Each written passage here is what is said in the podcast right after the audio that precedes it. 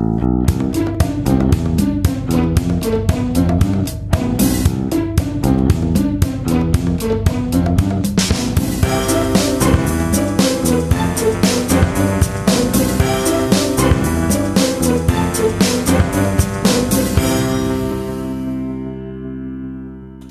ist der 15. März 2018. Hier ist der Sendegarten.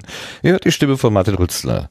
Und während wir alle gedacht haben, dass der Winter jetzt tatsächlich irgendwann mal vorbei ist, sind für morgen und übermorgen schon wieder Minustemperaturen angekündigt. Ja, da könnte es noch mal frisch werden. Und bevor es aber soweit ist, machen wir heute noch eine schöne Sendung. Und wenn ich wir sage, dann meine ich damit den lieben Lars. Guten Abend, Lars. Schönen guten Abend allerseits. Und ich meine den lieben Mitsendegärtner Sebastian. Guten Abend, Sebastian. Ja, guten Abend zusammen. Und wir haben heute einen Gast auf der Gartenbank, der sich wahrscheinlich als einziger von uns vieren, von uns dreien, nein, von uns vieren, wie auch immer, äh, tatsächlich mit Blumen auskennt. Also einen richtigen Experten für Blumen und noch viel, viel mehr, viel, vieles, vieles mehr. Den Sven vom Proton Podcast. Guten Abend, Sven. Moin, moin. Moin. Das klingt, als würdest du uns aus dem Norddeutschen ansprechen. Ich weiß aber, dass das gar nicht ist. Warum sagst du Moin? Kommst du daher ursprünglich? Einfach nur, weil es schön ist. Ich fand es immer wieder schön. Das stimmt, das ist sehr schön. Das ist wohl wahr. Hast du mit den tiefen Temperaturen irgendwas zu tun? Musst du morgen Ja. früh wieder irgendwie Schnee fahren, Schnee schieben oder so? Morgen nicht, aber übermorgen bin ich mir ziemlich sicher, dass wir wieder mal Überstunden schieben und Schnee natürlich.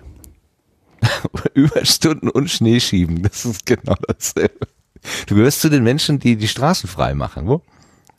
Ja, allerdings äh, eher die Gehwege. Die Straßen machen die Kollegen und äh, mit den mit den LKWs und äh, wir machen als Handstreu-Winterdienst äh, das, wo halt äh, der Schneeflug nicht hinkommt und auch der Kleintrecker nicht, nämlich zwischen Ampeln und sowas und an Treppen. Solche Sachen muss auch gemacht werden. Also alles das, was äh, an städtischen äh, Flächen ist, wo halt nie keine große Maschine fahren kann. Das heißt wirklich Handstreu Winterdienst? Das ist ja ein tolles Wort. Da muss mir das Ja, mal ist, notieren hier. typische, das ist Fahrbahnwinterdienst und Handstreuwinterdienst. Weil wir halt wirklich mit der Hand die, äh, den Schnee wegschaufeln und da mit der Hand nachher Split und ein bisschen Salz dabei streuen. Okay, warum du das machst und wie du dazu gekommen bist, da reden wir gleich, wenn wir mit dir darüber, wenn du auf der Gartenbank ange wenn wir auf der Gartenbank angekommen sind. Aber lass uns eben noch kurz vorher einmal in die neue Ernte reinschauen.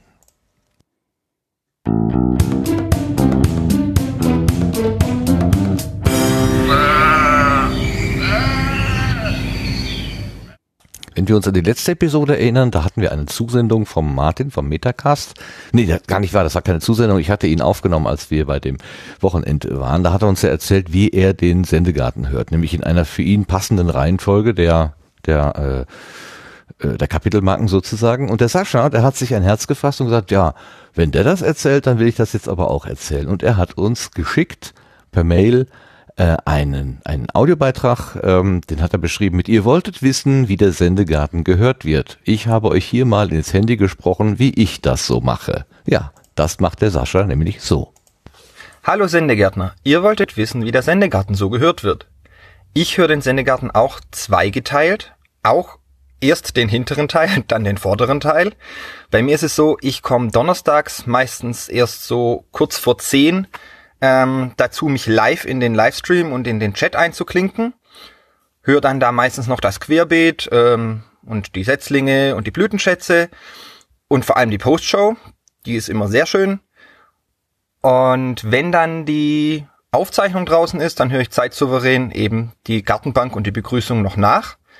Ähm, da mache ich es mir dann wirklich auch gemütlich, entweder auf einer längeren Autofahrt oder wenn ich mal abends ähm, schön Zeit habe und es mir da gemütlich machen kann. Es grüßt euch, der Sascha. Und wir grüßen mit herzlichem Dank an dich zurück.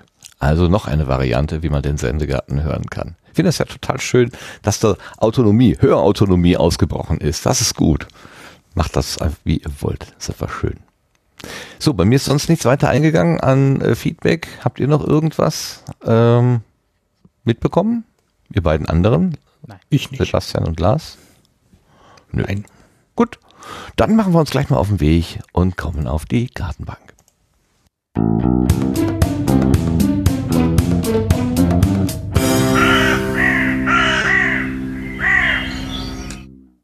heute nicht, aber morgen früh hat der Gast der heutigen Sendung, nämlich der Sven, Handstreu-Winterdienst. Ich liebe dieses Wort jetzt schon. Ich habe es mir notiert. Es ist einfach wunderbar. In welchem Rahmen machst du das, Sven? Also im Prinzip kann man sagen, ich bin Stadtsoldat und bei der Stadt Siegen.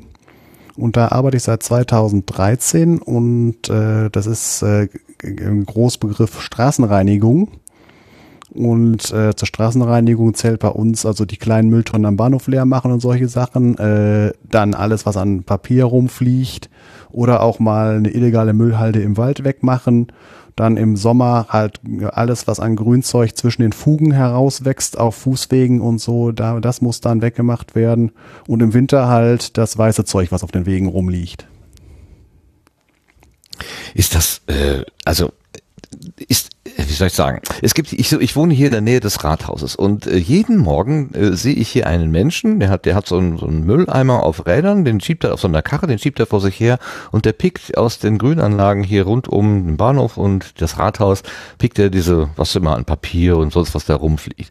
Ich finde das so wunderbar, dass er hier diese, dafür sorgt, dass diese ganze Umgebung so sauber bleibt, dass ich mir eigentlich jeden Morgen äh, Dank sagen möchte, was ich allerdings nicht tue, weil ich ihn meistens nur aus dem Fenster sehe. Wie, wie, wie begegnen dir die Menschen? Hat schon mal einer Danke zu dir gesagt dafür, dass du das machst? Das gibt's tatsächlich. Also ähm, ich renne ja jetzt wirklich jeden Morgen in äh, Siegen durchs, wirklich durchs, mitten durchs Zentrum. Ab 6 Uhr fangen wir an und es kommt durchaus mal vor, dass äh, Leute sagen, finden, äh, finden wir gut, was ihr hier macht. Und äh, hauptsächlich von wegen, äh, die Arbeit wird euch niemals ausgehen. Ja, das ist, äh, sagen wir, aus jobtechnischen Gründen sage ich ja, gerne, äh, aber so ansonsten, wenn, wenn die Leute weniger Müll wegwerfen würden, dann hätten wir weniger zu tun. Ist so äh, eine zweischneidige Sache. Ja. Ist das so einigermaßen kontinuierlich so, äh, das Aufkommen, oder gibt es dann auch ähm, saisonale Unterschiede, dass ihr dann auch mal Schwerarbeit leisten müsst, weil, sag mal, Fußballspiel wird jetzt nicht unbedingt in Siegen unbedingt so viel sein, aber irgendeine Großveranstaltung, die ihre Spuren hinterlassen hat. Das gibt's eindeutig. Es gibt halt äh, tatsächlich eine Art äh, Wochenrhythmus. Das sind dann halt da typischerweise das, ähm, die, die beiden Wochenendtage, Samstagmorgen, Sonntagmorgen, halt von Freitagabend äh, feiern, äh, Samstagabend feiern. Und äh, eine Besonderheit in Siegen von Mittwoch auf Donnerstag, weil äh, Mittwochs in der Siegener Partymeile äh, halt, äh, das nennt sich, glaube ich, Studentenmafia. Das ist äh, eine, eine, eine, regelmäßige Veranstaltung in einem, in einem Musikclub Meier und äh, das halt die ganzen Studenten halt äh, ziemlich aktiv nachts. Und da hat sich der Rest der Siegener ähm, Partymeile hat sich daran angepasst, dass halt mittwochs immer was los ist. Und dementsprechend ist es donnerstags immer Großkampftag morgens, aber bis halb acht ist, haben wir da alles wieder aufgeräumt, egal wie viel es ist. Das ist so der Wochenrhythmus. Und dann gibt es halt äh, so Sachen wie Stadtfest, das haben wir dieses Jahr im, äh, im September Letztes Jahr hatten wir das äh, im Juni gehabt und ähm, da war zur Eröffnung von einem Städtebauprojekt. Wir haben äh, die werden früher die Sieg, die wir danach ist Siegen ja benannt, äh, hatten wir ein großes Parkdeck oben drauf und das ist so eine Bausünde der 60er, 70er Jahre und das ist so, sowieso marode gewesen und dann wurde halt das Städtebauprojekt dieses Parkdeck entfernt und dort eine Stufenanlage gebaut, ähnlich wie das, was in Köln-Deutz gebaut wurde, nur eine Nummer kleiner. Und das ist dann äh, letztes Jahr fertig geworden. Da hatten wir ein großes Stadtfest und das hat natürlich dafür gesorgt, dass wir richtig was zu tun hatten, das ganze Wochenende lang. Das war von, äh, was war das äh, hier, der zweite Donnerstag, äh, Donnerstagsfeiertag, von Leichnam bis äh, zum Sonntag danach. Da war also richtig was los in Siegen. Und ansonsten äh, haben wir halt äh, das typische Silvester. Und äh, das sind so die Haupttage, wenn halt irgendwie eine andere Veranstaltung ist. Mhm. Du hast, es gerade so schön Stadtsoldat genannt. Das, das, das klingt äh, eher, das hat so einen positiven Beiklang irgendwie. Ne? Der Soldat, der, der, der sorgt halt irgendwie da vor, dafür, dass das Frieden herrscht. Naja, nee, passt nicht so ganz. Aber äh, hast, empfindest du das als, als positiven Job? Also machst du das gerne? Äh, ich mache es eigentlich grundsätzlich gerne, weil ich dann, äh, weil es ist auch Routine, weil es halt wirklich jeden Tag das Gleiche ist morgens, also bis zur bis zur äh, Frühstückspause so äh, zwischen äh, so um acht halb neun. Da machen wir jeden Tag das Gleiche und ich mag Routinen Und äh, ansonsten, wir haben unsere, äh, unsere Pläne, wo wir halt, äh, die Stadt ist aufgeteilt, äh, wir haben, wir haben äh, vier, vier Kolonnen, da ist das ganze Gesta- Stadtgebiet aufgeteilt, jeder hat ein Viertel der Stadt. Und da dann noch von mal montags bis, Don äh, bis äh, freitags aufgeteilt, nochmal in kleinere Abschnitte. Und äh, nach der Frühstückspause nehmen wir uns dann immer einen Teil davon vor und äh, sorgen dafür Ordnung. Halt, was ich halt am Anfang gesagt habe, im Winter Schnee, im Sommer ähm, Grünzeug und halt den, den Müll und solche Sachen. Und äh, das ist einfach nur, äh, man, man merkt, dass man was getan hat. Ist teilweise manchmal ärgerlich, wenn man äh, wieder mal die Hundehaufen aus dem Park wegmachen muss. Aber äh, ich empfinde es als eine sinnvolle Sache. Ja, sinnvoll ist es auf jeden Fall. Also ich kann mich erinnern, dass äh, beim Kongress jetzt, äh, als wir in Leipzig waren, da ging zwischendurch mal eine Meldung über den, Tweet, äh, über den Tweet. Wir danken dem Flaschen oder dem Pfandsammeldienst oder so. Wenn ihr nicht wäret, würden wir in einer halben Stunde in leer, leeren Flaschen ertrinken. Also äh, die Tatsache, dass da Menschen hinter anderen Menschen herräumen, die ist sehr, sehr sinnvoll und sehr notwendig. Manchmal sieht man ja auch in Italien, wenn dann der öffentliche Dienst streikt und die Müllberge wachsen, wie unangenehm das da sein äh, muss und wir können froh sein, dass es dann kein Geruchsfernsehen gibt. Ich könnte mir vorstellen, dass das ganz schön anfängt zu müffeln. Hast du schon mal, äh, ach so, warte mal, sind nicht gerade ähm, äh, Gehaltsverhandlungen? Du bist doch wahrscheinlich im öffentlichen Dienst, ne? Ja, das ist, äh, es ist, äh, also bei, bei uns äh, ist im Moment noch nichts angekündigt, dass wir irgendwie äh, Strei Warnstreiks oder sowas äh, angesetzt haben. Das ist ja auch bei Warnstreiks, da streikt ja nicht jeder. Äh, aber ab und zu mal äh, kann es mal sein, dass ein, Teil, äh, ein paar Stunden lang was gemacht wird, aber das ist, muss ja auch nicht unbedingt in Siegen sein. Das ist, hört man in der Nachrichten mal morgen, äh, wenn dann ist Warnstreik in Stadt XYZ und da streikt die Müllabfuhr und hier äh, streiken die Straßenreiniger oder sonst irgendwie sowas. Aber das ist halt nicht so wie ein richtiger Streik. Also äh, dann gibt's äh, äh, vor zwei Jahren sind wir dann halt äh, nach äh, Dortmund gefahren zu dieser großen Kundgebung da und danach waren die Verhandlungen ja auch schon zu Ende. Da ist ja gar nicht so richtig großen Streiks gekommen. Ja, das ist klug, wenn man sich dann frühzeitig einig wird, damit man die großen Streitereien äh, vermeiden kann, ganz klar. Äh, gibt es da eigentlich feste Rituale? Also ich äh, habe so die Vorstellung, dass zum Beispiel die Frühstückspause immer exakt zur richtigen Zeit oder zur gleichen Zeit stattfindet, wie so ein festes Ritual. Ist das jetzt eine Einbildung von mir oder entspricht das der Wirklichkeit? Äh, die Pausenzeiten sind urzeitmäßig festgelegt. Also die, äh, die Frühstückspause ist äh, für Viertel nach acht bis halb neun und die Mittagspause ist von halb zwölf bis zwölf Uhr und das ist halt tatsächlich so äh, von mit der Kantine auch so. Äh, wir haben eine eigene Kantine bei unserem Bauhof und äh, das ist tatsächlich genauso festgelegt. Und denn äh, wir haben ja nicht, wir sind ja nicht nur die Straßenräume, es gibt ja auch noch die Gärtner und es gibt auch noch die Werkstatt, wobei die Werkstatt halt nicht so viele Mitarbeiter hat, aber die, ähm, die, die Gärtner kommen nach uns dann rein und auch die Leute aus dem Büro. Wir haben ja auf dem Bauhof auch noch ein äh, paar Leute, die halt nicht manuell Tätigkeiten machen, sondern halt äh, Verwaltungskram, was halt auf einem Bauhof anfällt, der halt auch für die Müllentsorgung zuständig ist. Da gehen halt die Bürger hin, die irgendwas mit, äh, mit Müll und Mülltonnen und sowas haben. Mhm, verstehe. Ähm, du hast ja eine Nähe zu Blumen. Du hast heute Nachmittag noch einen Tweet losgeschickt, da hast du eine Blumenwiese oder mehrere Bilder von Blumenwiesen getwittert und gesagt, da wäre ich jetzt gerne sozusagen. Und du hast, schickst gelegentlich äh, auf deinem Twitter-Kanal Blumenbilder. Warum, warum bist du nicht bei den Stadtgärtnern, wenn du eine Nähe zu Blumen hast? Äh, weil da keine Stelle offen war. Das war halt äh, 2013, äh, als ich noch äh, als Berufskraftfahrer unterwegs war. Da ähm, 2012 habe ich den ersten Versuch unternommen, da haben sie mich nicht genommen. 2013 war die Anzeige wieder in der Zeitung, da habe ich mal wieder eine Bewerbung geschrieben, dann haben sie mich genommen bei der Stadt. Und äh, es war halt Straßenreinigung und nicht Stadtgärtner. Und die Voraussetzung äh, äh, bei, bei, äh, bei der Straßenreinigung war, dass man halt einen Klasse 2 Führerschein hatte. Und ich hatte ja nicht nur den, ich hatte ja sogar den kompletten Berufskraftfahrer und äh, ja, dann beim, beim zweiten Versuch haben sie mich genommen. Äh, wolltest du nicht mehr Berufskraftfahrer sein? Oder Äh, meine, die werden doch gerade händeringend gesucht, die Leute. Ja, gut. Äh, das ist jetzt ein Thema für, für sich. Da verweise ich mal auf sowas wie Truckercast und so weiter, wie es da aussieht. Also sagen wir es mal so, äh, ein Autist auf dem LKW ist sowieso eine merkwürdige Sache. Äh, hat aber deswegen geklappt, weil ich ähm, mir eine Nische gesucht habe. Nachtlinie, Routine, fünf Jahre lang immer dieselbe Strecke, kannte jedes Schlagloch mit Vor- und Zunahmen.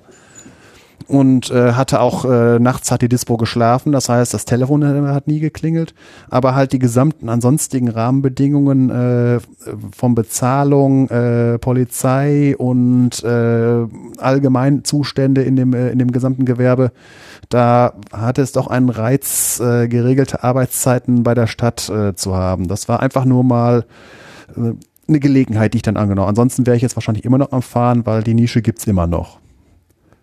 Mhm. Jetzt hast du gerade das Wort Autist schon angesprochen. Was ist denn, ähm, also du, du bezeichnest dich als Autist, du, du, deswegen darf ich auch so offen darüber reden, weil du das auch offen kommunizierst. Was ist denn ähm, äh, die, die Schwierigkeit für jemanden, der äh, autistisch ist, ähm, in, in der mit der Umwelt irgendwie in, in äh, klarzukommen. Also was was ist denn das Problem, zum Beispiel tagsüber äh, Auto oder LKW zu fahren? Ist das sind das die Reize, die zu viel sind, oder magst du nicht kommunizieren mit anderen Menschen? Was was ist das? Was macht dir das Problem?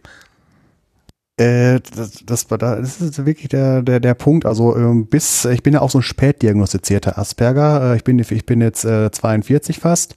Äh, meine Diagnose habe ich erst 2010 bekommen, äh, weil ich vor, äh, vorher ist es halt nicht so sehr aufgefallen. Ich war zwar auch als äh, Kind in Heim und äh, auch mal in der psychiatrischen Klinik und so weiter, weil die nichts mit mir anfangen konnten. Die wussten äh, ADHS und so weiter, weil aber 90er Jahre, da stand äh, Autismus noch nicht in dem, äh, wusste halt noch niemand Bescheid, weil äh, erst 1990 das äh, aufgenommen wurde in die Ausbildung von halt äh, Psychologen und so weiter.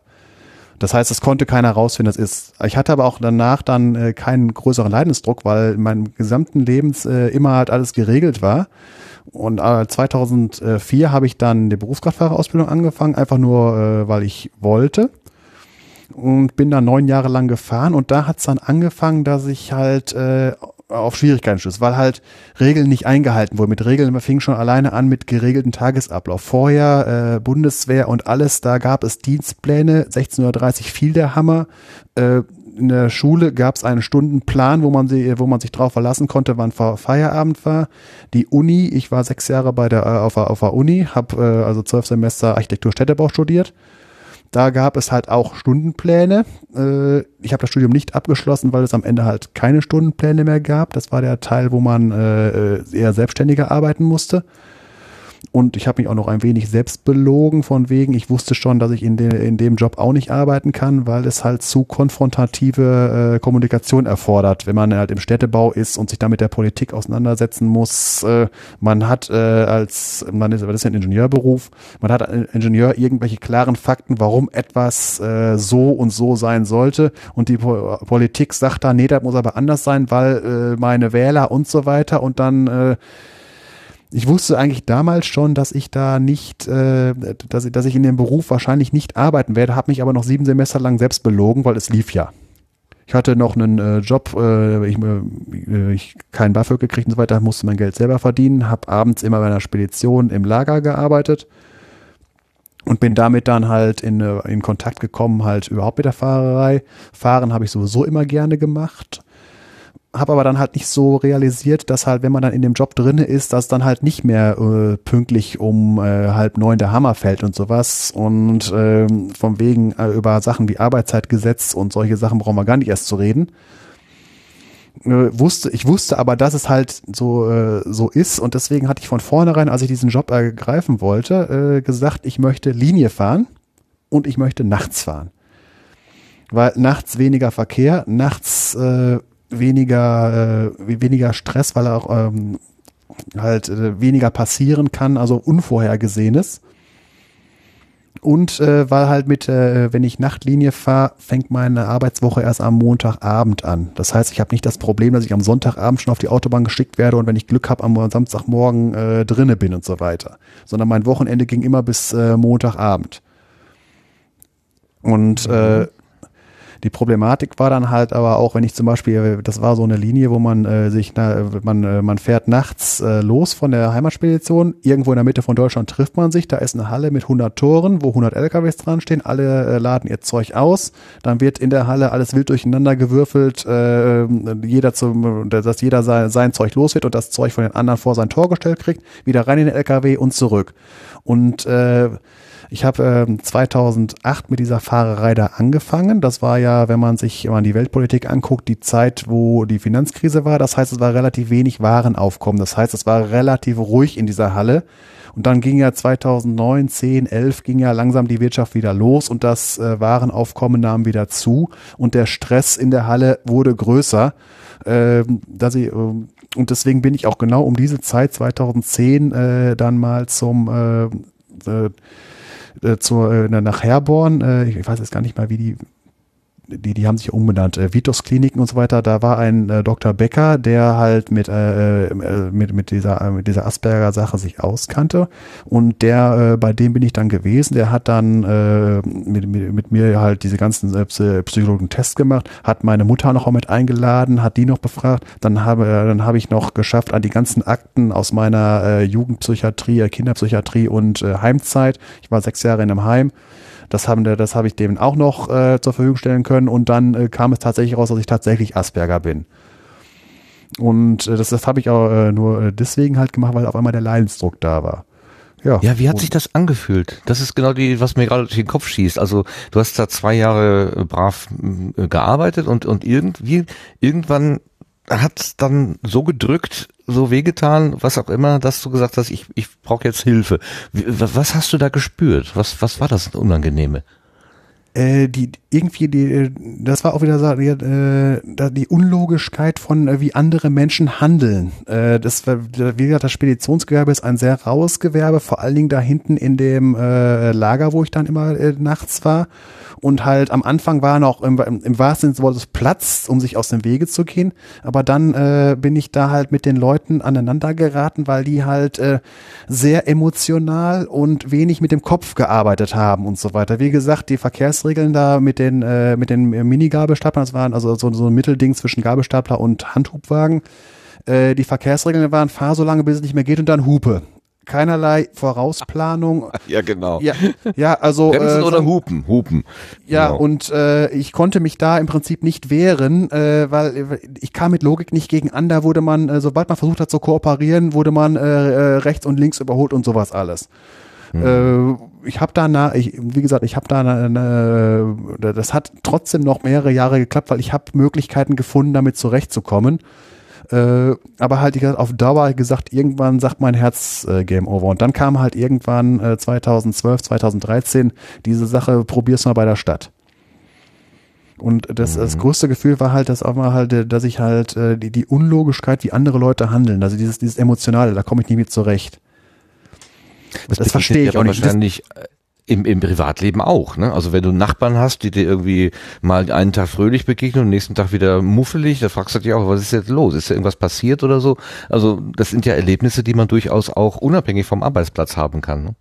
Äh, das, sowieso, das sowieso. Also allgemein äh, äh, man, äh, man heißt verstehen, ich verstehe es in der Beziehung, äh, dass, dass wenn Leute nicht irgendwie so wie manisch-depressiv einmal jetzt auf der himmelhoch jauchzend und dann auf der zur Tode betrübt äh, Achterbahn hin und her fahren, äh, man kennt seine Leute, äh, wie sie sich verhalten, die einfach nur empirisch, aber das Warum weiß ich dann immer noch nicht.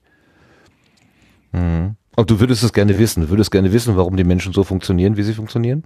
Und du äh, kommst da, nicht dahinter. Das, das ja, aber ich glaube, das ist schwieriger als die, äh, als irgendwann die ganz große Weltformel äh, zu finden, von wegen, wo alle vier Grundkräfte vereinigt sind. Also das sehe ich eher als wahrscheinlich an, dass das mal irgendjemand schafft, als es jemand, der Menschen versteht. Ja, das glaube ich allerdings auch. Das glaube ich allerdings auch.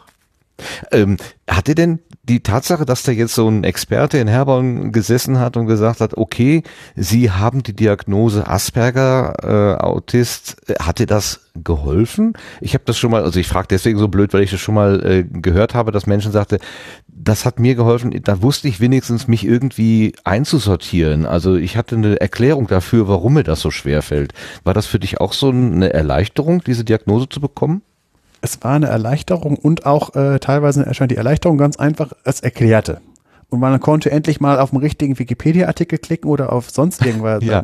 Einfach nur mal, äh, es, jetzt endlich mal ein Warum und so weiter. Vor allen Dingen, weil ich bis dahin, äh, ich bin ja schon immer ein logischer Mensch gewesen. Als ich aus dem Heim entlassen wurde mit 14 Jahren, habe ich gedacht, das ist wie aus dem Krankenhaus. Aus dem Krankenhaus wirst du entlassen, wenn du, äh, wenn du gesund bist. Das heißt, auf einmal war ich wieder normal. Und ich bin durchs, durchs Leben gegangen äh, wenn, irgendwas ist, die anderen haben die gleichen Probleme und so weiter. Also und, und, ich hatte nicht gedacht, dass ich halt, ähm, wenn man äh, Rollenspieler kennen das von wegen, äh, der, Rollenspiele sind ja, da werden Charaktere in Zahlen gefasst, die Fähigkeiten und äh, Stärken und sonst irgendwie sowas. Und um irgendetwas, ob, ob man irgendwas schafft oder nicht, wird ausgewürfelt. Äh, so von wegen, äh, schaffe ich diesen Stein zu heben, äh, dann wird auf Stärke gewürfelt, äh, ich bringe meine Grundstärke mit, dann wird was dazu addiert und wenn das eine, äh, über einer bestimmten Zahl ist, dann schaffe ich den Stein zu heben, ansonsten nicht. Und ich habe halt äh, gemeint, alle haben ungefähr die gleichen Werte, aber dass ich auf bestimmten Sachen äh, deutlich schlechtere Werte habe und teilweise sogar mit einem Würfel weniger Würfel als andere, habe ich nicht gemerkt. Und jetzt hatte ich auf einmal Erklärungen, warum bestimmte Dinge nicht geklappt haben. Mhm. Das hat dann äh, dir auch Druck genommen sozusagen? Oder hast du da äh, jetzt gar nicht so sehr mit dir selber gehadert zu der Zeit? Äh, nee, wie heißt, wie, wie gehadert, wie kann ich das verstehen? Äh, ja, dass man das Gefühl hat, irgendwie, man ist ja, man, man, dass, dass das Problem äh, etwas ist, was du zwar lösen könntest, aber äh, äh, was weiß ich, aus Inkompetenz nicht lösen kannst. Also das Problem der unlogischen Kollegen beispielsweise.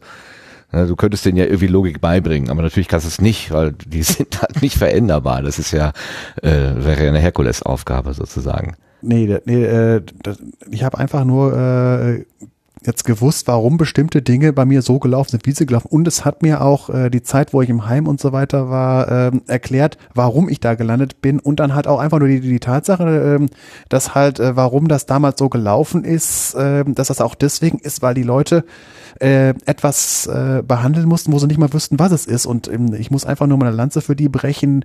Äh, in das Heim, wo ich war, exzellent äh, was die gemacht haben und was die auch heute noch machen. Ich fahre da heute noch immer mal hin.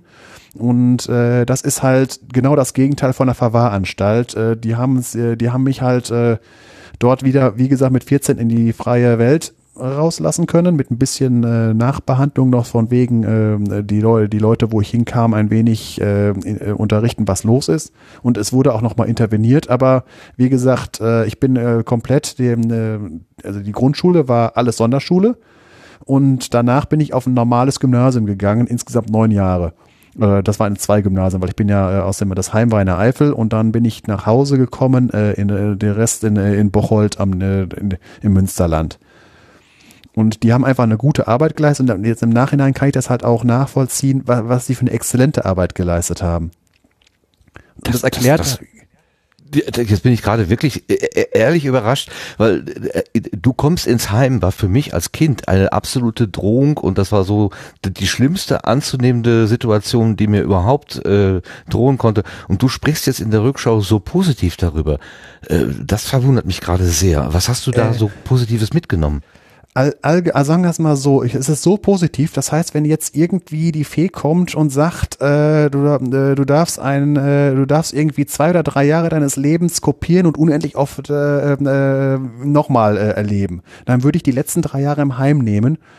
Einfach nur, es war äh, geregelt, äh, es war im Nachhinein, das war, wie gesagt, äh, mein Familienverhältnis sind immer ein wenig zerrüttet gewesen, wobei äh, das halt auch, äh, die, ich war halt ein sehr schwieriges Kind und äh, schwierig zu nehmen. Und in dem Heim, äh, die haben einfach eine exzellente Arbeit geleistet. Das kann ich so schwer beschreiben, da wäre ich jetzt wahrscheinlich noch übermorgen noch dran.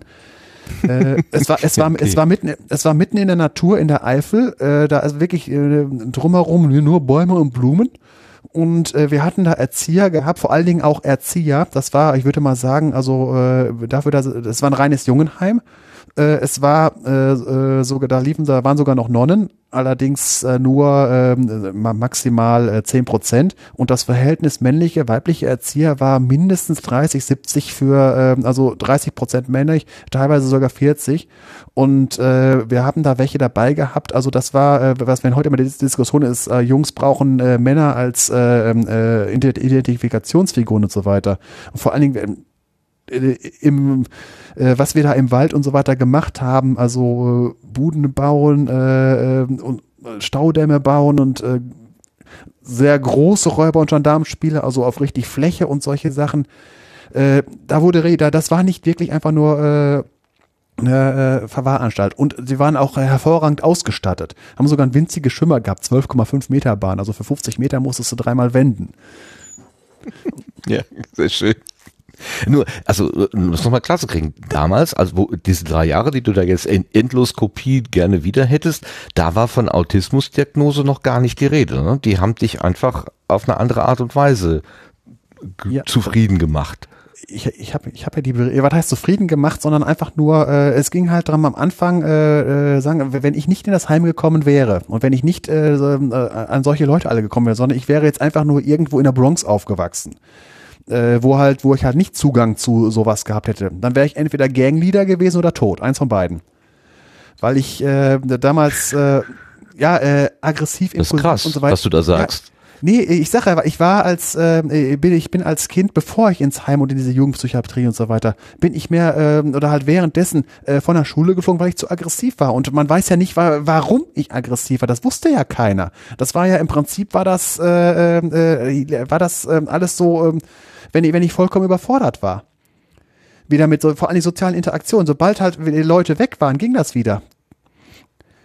Und wichtig war halt, dass ich halt auch immer wieder Rückzugsräume hatte und so weiter. Das, in die sechs Jahre in dem Heim, wo ich das war, dann das äh, vorher halt in verschiedenen anderen Sachen. Aber als ich dann in, in diesem Heim war, das erste Jahr, also die Berichte, die ich gelesen habe, oh weia. Äh, und danach ging es dann stetig aufwärts. Vor allen Dingen, sie haben es deswegen, von wegen die Sonderschule war halt, äh, die eine extrem gute äh, äh Förderung haben die gemacht. Die haben äh, die erste Klasse habe ich, äh, hatte ich hatte ich im Prinzip nur ein halbes Jahr gemacht. Dann haben sie mich direkt in die zweite äh, und haben mich die ganze Zeit immer intellektuell gefordert. Äh, nach, nach der vierten Klasse äh, hatte ich dann äh, haben sie mich dann so weit gebracht, dass, dass sie mich aufs Gymnasium schicken konnten und haben mich die ganze Zeit einfach, indem sie mich gefordert haben, äh, dann war ich auch ruhig. Und ansonsten okay. halt, ansonsten halt die, die Problematik mit, mit der Interaktion zu mit anderen Schülern äh, oder anderen Kindern äh, haben sie mir halt nach und nach beigebracht, wie ich das lösen kann und so weiter. Und es, es hat äh, von wegen mit diesen Wutanfällen und so weiter, das äh, ging, das ging danach so extrem zurück, dass es gar nicht mehr vorkam. Äh, das, ich bin sprachlos. Also so positiv habe ich es selten irgendwie gehört, dass jemand sagt, äh, ich bin, bin da tatsächlich ähm, besser rausgekommen als reingegangen. Das, das ist das. das ist, wenn ich über Twitter und so weiter, wo ich mit dem Fahrrad hinfahre und so weiter, wo ich meinen Urlaub verbringe, da fahre ich immer wieder hin. Und wenn ich da bin, das ist so, äh, die, vor allen Dingen mit, ich äh, verbinde auch, äh, ich bin nämlich äh, Erinnerung weniger an Personen, als mehr auch an Gegend und so weiter. Wenn ich da hinten bin, das ist für mich immer wie eine Zeitreise und ähm, da tanke ich Kraft in der Gegend. Auch äh, wenn, ich das, äh, wenn, wenn ich dieses Jahr wieder, ich fahre da ja mit dem Fahrrad an hin von Siegen und äh, das ist für mich äh, ein großer Kraftort, dieser, dieser, dieser Teil in der Eifel. Mhm. Also ganz unabhängig von äh, Asperger Autismus oder äh, was auch immer an psychologischen Problemen. Es ist ja gut, wenn man so einen Ort hat, wo man wirklich so sagen kann, das ist meine Quelle, da kann ich mich auch wieder auftanken. Äh, wie auch immer man das jetzt empfindet, ob das jetzt ein spiritueller Moment ist oder ein, ein Seelenruhen-Moment oder wie, wie auch immer. Ähm, ist das dann einfach die Erinnerung, die dich dann da so auftanken lässt? Oder ähm, ist das noch was anderes? Ist das, ach so, die, die, die, ja, die Erinnerung durch die Orte wahrscheinlich, wie du es gerade beschrieben hast. Die Erinnerung durch, äh, an, an die Orte und es teilweise, wenn ich da bin, äh, wenn, das ist halt, wenn ich hier im, im Siegen rumlaufe, habe ich entweder Podcast oder Musik oder Hörspiel auf Ohren. Da hinten, äh, da habe ich die ganze Zeit, wo ich da bin, eigentlich nichts Elektronisches äh, am Ohr. Äh, nur halt das Handy in der Tasche, um mal irgendwie mal ein Ingress-Portal anzugucken oder sowas. Aber ansonsten, ich höre da nichts, ich, äh, äh, also keine Podcast, nix, sondern einfach nur in Gedanken treiben lassen und äh, wandern, also sowas heißt bei mir, dass ich wirklich von morgens 10 Uhr bis abends um 8 Uhr bin ich unterwegs, äh, jeden Tag, äh, kreuz und quer da und äh, besuche die Orte, wo ich vorher war, immer da. Äh, und das ist für mich eine Zeitreise und vor allen Dingen, äh, äh ich, ich bin auf einmal, äh, bewege ich mich mit doppelter Lichtgeschwindigkeit dadurch, einfach nur deswegen. Ich war bis als 14-jähriges Kind da und jetzt äh, komme ich hier mit Riesenschritten und kann innerhalb eines Tages äh, durch das gesamte Gebiet laufen, was früher unser Aktionsradius war. Äh, wir hatten damals äh, auch schon hier VW-Bürstchen, um uns äh, zu irgendwelchen interessanten Orten zu fahren. Wie gesagt, das Heim war ja. sehr gut ausgestattet. Äh, da, dazu muss man aber vielleicht, um das zu verstehen, wissen, dass du tatsächlich Spaziergänge machst oder Wanderungen mit bis zu 60 Kilometer Länge an einem Stück. Also das ist unglaublich, wie, also wenn du dann diese Tachografen oder was dann gelegentlich twitterst, also mir fallen jedes Mal die Augen aus dem Kopf. Ich denke, was, was macht der da? Wie, wie geht das? Wie hältst du das aus überhaupt? Das, das äh, geht ganz einfach. Einfach losgehen und gehen. Das ist halt eine Sache, äh, geistig äh, tanke ich dabei auf, äh, nur körperlich. Also sagen wir mal so, ab 60 Kilometer fängt es auch an, weh zu tun. Also da wird's dann, äh, geht's Ach auf doch, Wille. ja, das beruhigt mich aber gerade Ja. sehr. Ab Meine 60 Güte. Kilometer fängt es dann an weh zu tun. Also alles, alles, alles bis 50 Kilometer ist für mich äh, normal. Also da, das, das, mache ich einfach so. Und äh, wenn ich bei meinem Fahrradtour einen Erholungstag mache, dann sind 20 bis 30 Kilometer. Also das ist dann Erholungstag. Und das ist halt, das habe ich hier mir antrainiert in der seit seit zwei- 2012, wo ich das GPS-Gerät habe und dann einfach mal mitgetrackt habe. Und dann habe ich hier so meine äh, das Auswertungsprogramm, wo ich die ganzen GPS-Tracks habe und gucke dann einfach mal, wo bin ich lang gelaufen. Und das, äh, wenn ich das über die Jahre mache, 2012, 13, 14, 15, 16, alle Tracks immer übereinander lege, sieht das aus wie ein Pilz, der wächst. Wie so in der Petrischale. Und äh, mittlerweile, aber jetzt bin ich am Limit, jetzt kann ich es nicht weiter ausdehnen, weil ich jetzt äh, vom, äh, vom, vom Wandern her, ich mache das immer so. Ich will, eine Wanderung ist nur dann gut, wenn sie da aufhört, wo ich wieder angekommen bin. Äh, das heißt, alle meine Wanderungen sind immer geschlossene Kurven und da bin ich sehr eigen drauf. Alles andere ist nicht gut. Ich bin nicht so jemand, der mit dem Zug irgendwo hinfährt und dann zurück oder sonst irgendwie sowas. Und deswegen bin ich mittlerweile am Limit. Also weiter ausdehnen kann ich es nicht mehr.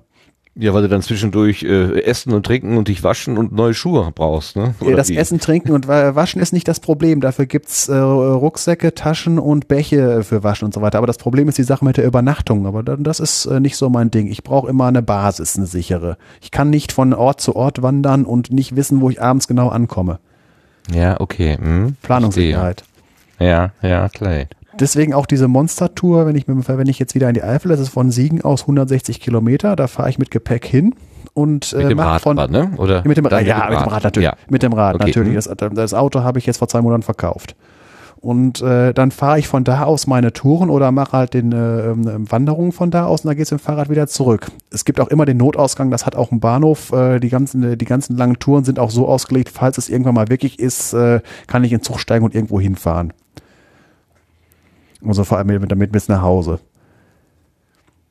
Äh, Das ist halt- aber wo, wo, wo, was ist das für eine Energie, die dich da antreibt? Ist das, ist das die, also gehst du irgendwo hin oder läufst du vor irgendwas davon? Was, was, Beide. bist du geschoben oder gezogen?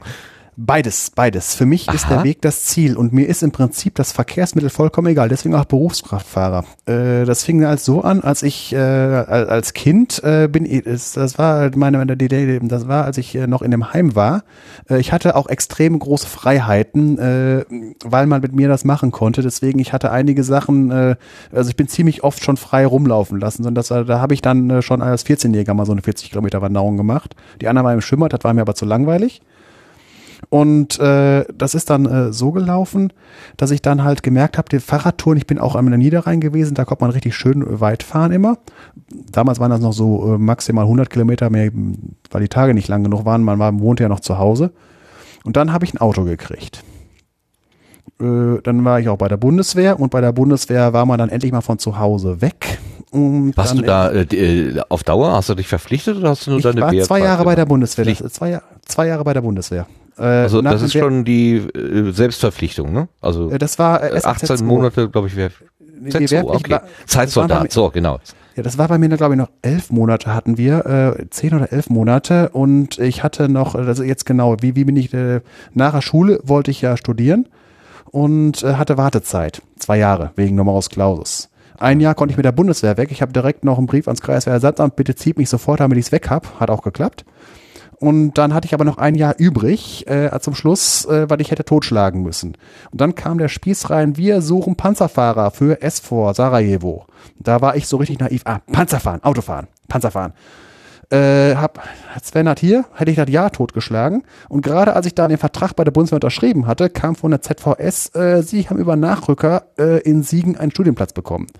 Ja gut, hm, scha. Ja. Nee, nicht Mist. Hatte einen, einen sehr Nee? großen Vorteil, hatte einen sehr großen Vorteil, weil ich, ähm, äh, wenn man einen im Nachrücker hat und nicht antreten kann, kann man äh, zur jeweiligen Uni fahren und sich den sichern fürs nächste Jahr. Das heißt, ich konnte Ah ja, dann, okay. äh, ich bin dann nach Siegen gefahren und äh, sagte, nächstes Jahr halte ich den fest, weil äh, Siegen war deswegen gut. Architektur in sowas wie München oder sonst irgendwie wäre nicht möglich gewesen, weil ich bin nicht Rockefeller, da äh, von wegen mit, äh, mit den Mieten und so weiter. Deswegen es musste irgendwie ein graues Kaff irgendwo sein. Das ist dann Siegen. Und das hatte den Vorteil, ich konnte im, im Jahr danach, als ich dann bei, noch bei der Bundeswehr war, konnte ich im Mai, als die Leute ihre Diploms geschrieben haben und so weiter, konnte ich nach Siegen fahren und musste nicht bis äh, August warten, wo alle Leute sich auf die Studien, äh, auf die äh, Wohnheimplätze stürzen und konnte mir hier äh, äh, einen Wohnheimplatz suchen und einen Job.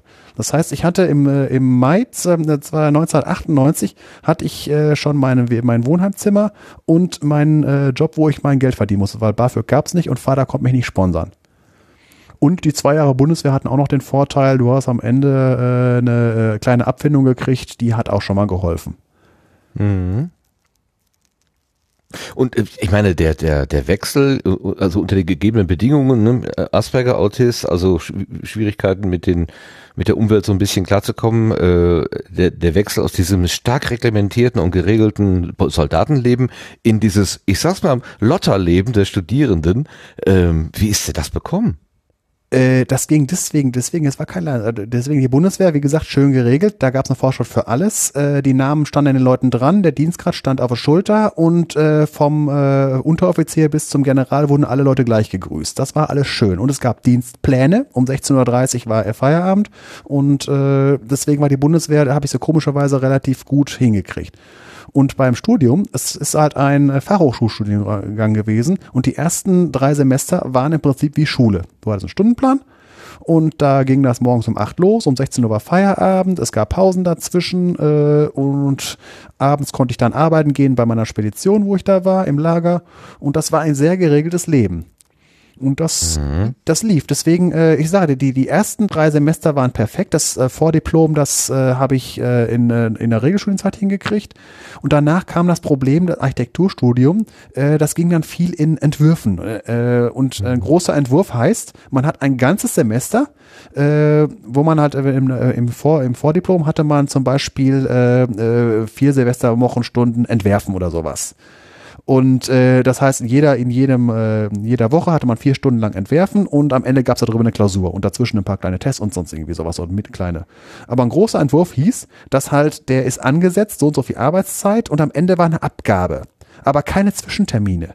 Und ich bin jemand, äh, der absolut, äh, also mein Hauptfach war Prokrastination. Sag mir, ich soll am, sag mir, ich soll an Weihnachten etwas abgeben und ich fange am vierten Advent an zu arbeiten, egal wie groß die Aufgabe ist. Und das, das hat dann nachher nicht mehr geklappt. Und im fünften Semester hatten wir noch ein Praxissemester. Das heißt, da musste jeder mal äh, schon mal da, wo er irgendwann mal arbeiten sollte. Und das war bei mir halt irgendeine Stadt oder sowas. Da habe ich in der Stadt Hamminkeln mal ein dreimonatiges Praktikum gemacht und danach wusste ich eigentlich schon, dass ich einem Job nicht arbeiten werden kann, wegen Politik und sowas alles äh, und Kundenkontakt und sowas alles. Das, äh, ich wusste schon eigentlich, dass ich das Diplom nur mache, um mir das nachher an die Wand zu hängen. Äh, habe mich aber noch danach noch sechs Semester selbst belogen. Das, äh, Ja, die, Erkennt, ja, die Erkenntnis ja. hat man mittlerweile und es, es lief ja, es lief ja. Äh, Geld kam rein. Äh, man, man, äh, ich habe zusammen mit dem Detlef äh, auf dem Lager bei der Spedition gearbeitet. Das hat, das war ein herrliches Leben. Da kam genug Geld rein.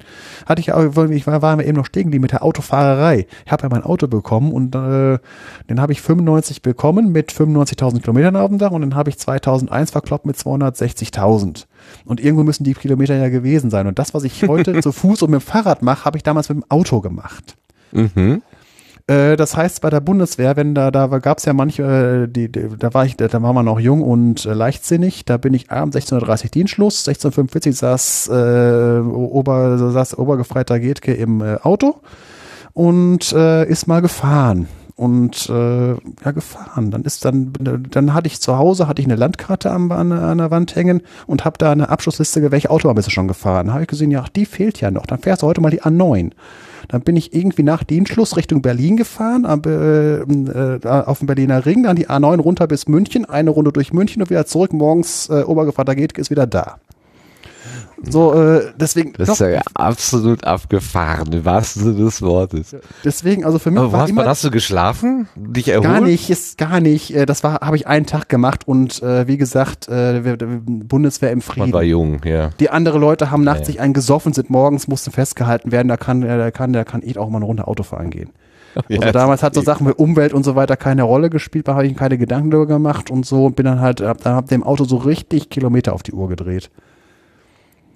Und das ist halt, wie gesagt, Und was hat das, was hat das, was hat das gemacht? Hat, war das Gefühl von Freiheit oder bist du Freiheit, gerne besonders ja. schnell und riskant gefahren? Was, Nee. was, was, Autowandern. Autowandern. Also was heißt schnell? Äh, Ich habe wilde Jahre gehabt. Also äh, das war das war ein Jetta mit äh, 55 PS, äh, aber der effektiv, ähm, ich weiß nicht, was die VW-Leute gemacht haben. Der Motor, äh, der hatte wahrscheinlich 60, 65. Auf jeden Fall ist der gut gelaufen. Äh, Ich bin auch gerne mal äh, auf kurvigen Straßen, hat's mal gepfiffen mit den Reifen und so weiter, aber ansonsten normalerweise war das Autowandern. Ich wollte einfach nur vorwärts kommen, so 110, 120, 130 und dann halt die ganze Nacht durch. Und äh, da teilweise auch, wenn da so ein Feiertag war, so ein, so ein Donnerstag, wo man dann nicht nach Hause gefahren ist, da bin ich dann mal auch, wo wo bin ich hingefahren? Bin ich da irgendwie äh, irgendwie tief durch Ostdeutschland, irgendwie auch wieder bis einmal durch Berlin und wieder über Magdeburg zurück durch den Harz, solche Sachen. Einfach nur, weil es geht. ja, ja. Ja, also ist, also ich kann, ich kann das ein Stück weit nachvollziehen. Also dieses Autofahren, äh, jetzt lässt es langsam nach, weil es dann doch irgendwie immer dasselbe ist, aber ich habe das eine Zeit lang auch einfach sehr, sehr gern gemacht und einfach aus sich heraus.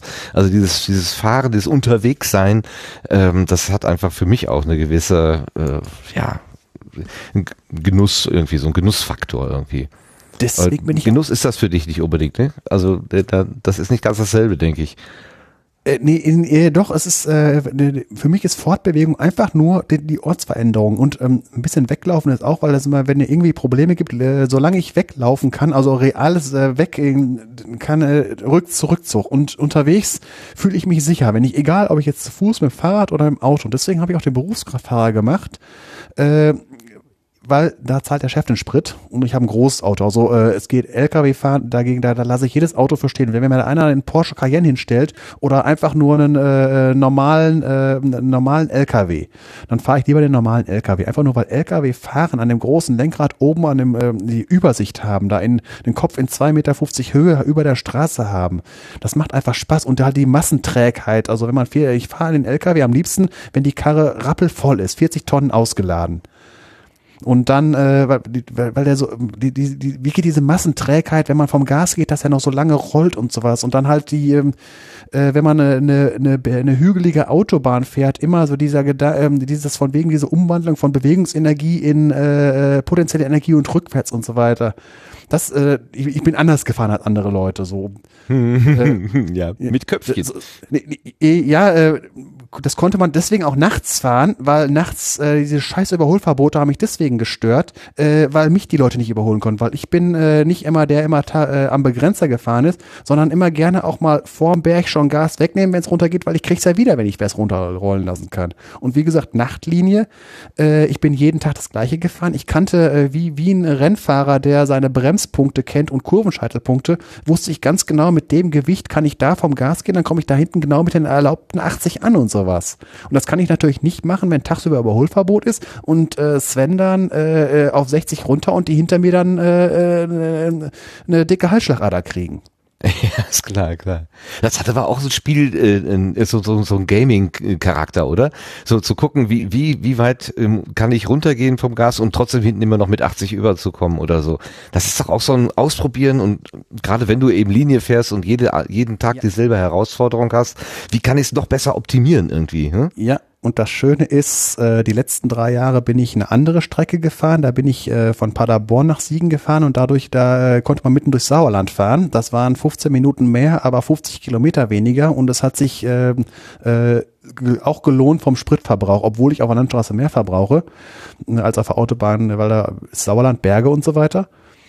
Und äh, wo er sagt, von wegen wie ein Spiel, das ist tatsächlich, gibt es eine Art Gamification. Äh, LKW-Fahrer kennen das und nennt sich Fleetboard.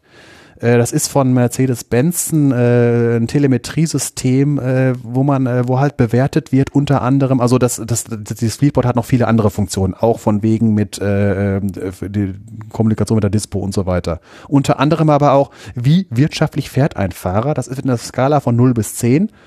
Und äh, als das in unserer Spedition endlich mal veröffentlicht wurde, gab es keine einzige Mal, wo ich nicht auf Platz 1 war mit den Fleetboard-Werten. Einfach nur, weil. Super. Das, das, das, war, das war mir auch immer so, das war für mich die äh, äh, Beste an Gamification, was geht. Und ich konnte es halt nachts machen, äh, weil ich halt, ich hatte genug Reserven in meiner Tour drinne.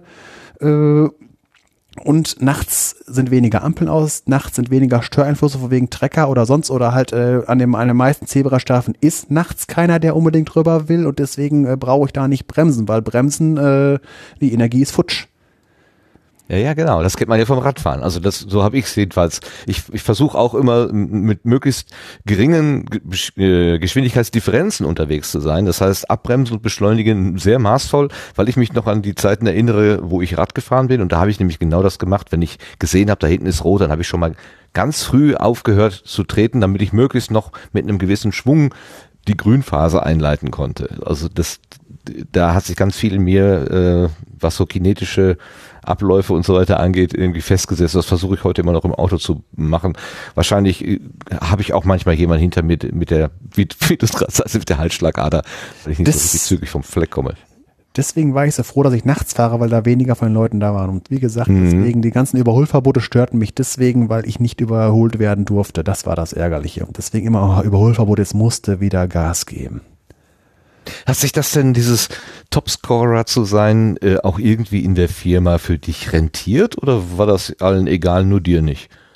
So, äh, letzteres. Äh, das ist also äh, wieder, das ist wieder so eine subjektive Sache. Also irgendwie im Speditionsgewerbe so richtig zählt der Spritverbrauch auch nicht. Weil äh, da zählt mehr. Wir mussten doch damals, also ich kann mich erinnern, als die Spritpreise mal höher gingen, da wurde gesagt, ja, es tut uns leid, äh, was weiß ich, irgendwelche Ausflugsfahrten oder so, die werden jetzt auch mal uns 20 Prozent teurer, weil ja äh, der Sprit so teuer geworden ist. Ab, äh, Klammer auf, sie sind natürlich nie wieder günstiger geworden, auch als der Sprit günstiger wurde. Die Preise wurden einfach beibehalten. Aber das Argument teurer Sprit, deswegen müssen wir die Produkte oder die Dienstleistung teurer machen, die gibt es ja schon. Ja, natürlich. Äh, Es ging halt nur so drum von wegen, äh, es gab halt äh, in der Firma keine, ähm, es gab keinen, äh, der Sanktionen zu befürchten hatte, weil er irgendwie grottenschlecht gefahren ist. Es, äh, das ist auch wieder eine Sache, warum ich aus dem Speditionsgewerbe allgemein weg bin. Das ist nicht äh, äh, spezifisch für die Firma, wo ich war, sondern allgemein äh, im Speditionsgewerbe, im großen, im, im größten Teil des Speditionsgewerbes, so das, was man so sieht, wenn man nicht gerade Spezialtransporte macht, äh, wird die Qualität der Arbeit fast ausschließlich in ihrer Quantität bemessen. Soll heißen, es zählt einfach nur, wie, wie, wie lange und so weiter, aber nicht äh, von wegen Bruch ist einkalkuliert, also von wegen mit äh, in dem Lager, das war das Stückgutlager, von wegen der äh, Bruch war einkalkuliert, das ist, äh, ist leider so gewesen. Tja, verrückte Zeit, verrückte Zeit. Jetzt hast du gerade im Nebensatz gesagt, in der äh, Spedition, in dem Lager hätte der Detlef auch gearbeitet. Also vielleicht für die Hörerinnen und Hörer, ähm, der Sven ist vom Proton Podcast, das hatte ich glaube ich eingangs mal gesagt und ähm, der Detlef äh, ist ja quasi der Erfinder vom Proton Podcast. Hast du den da erstmals kennengelernt in der Spedition oder in dem Lager? Wie, wie seid ihr aufeinander getroffen? Ja, das war gut, dass ich eben schon was erzählt hatte. Das war nämlich die genau deswegen, weil ich hier äh, die, dieses Wartesemester hatte und doch Nachrückerplatz. Deswegen konnte ich im Mai schon, im Mai 97, nee Quatsch, das war ne, im Mai 98, bin ich schon äh, durch Siegen, bin dann halt zum äh, Studentenwerk, äh, die halt für die äh, für Wohnheime hatten und habe da einfach gefragt, wo wären Zimmer frei? Ist ja jetzt günstig, weil jetzt die Leute weg und da haben, haben die mir fünf Stück gegeben, wo halt was frei wird in einem Wohnheim oben auf dem, äh, auf dem Uniberg. Dann bin ich dahin und äh, wie gesagt, damals noch nicht diagnostiziert. Und für mich war das damals, also heutzutage weiß ich, das war ungefähr so, wie Siegfried auf dem, äh, auf dem Drachenfels gegangen ist. So bin ich in das Wohnheim rein. Normalerweise wäre ich, wäre ich niemals da. Das war für mich äh, wirklich der Endgegner an dem Tag. Bin da rein, äh, hab einfach mal gebimmelt. An allen fünf hat keiner was aufgemacht. Dann lief, dann, dann lief aber einer da rum, der hat äh, was richtig Studentisches gemacht. Der hat nämlich Kabelkanäle gelegt für LAN-Kabel legen. Da wurde nämlich gerade das Gro das, äh, das äh, LAN für fürs Wohnheim äh, aufgebaut und das wurde halt von den Studenten selber gemacht.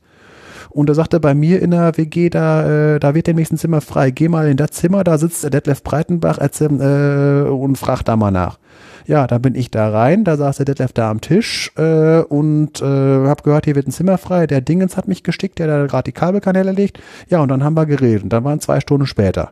Und danach hatte ich das Zimmer. So, das war das Kennenlernen. Dann bin ich halt zwei Monate später da aufgeschlagen und äh, wir haben da haben dann zusammen gewohnt.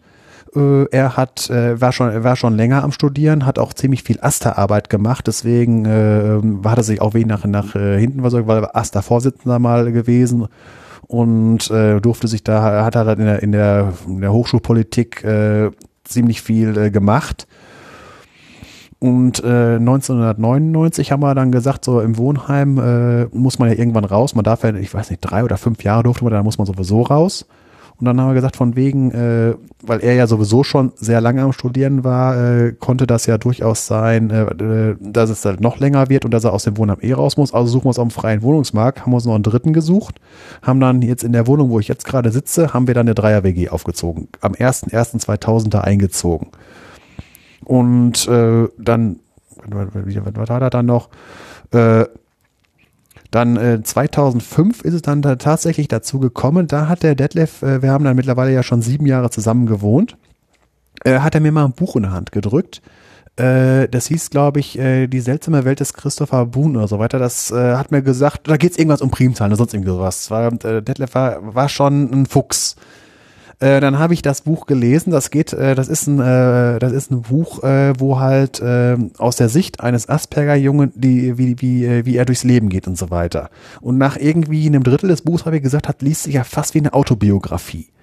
Und da bin ich das erste Mal so mit, die, mit diesem Thema überhaupt in äh, äh, Kontakt gekommen.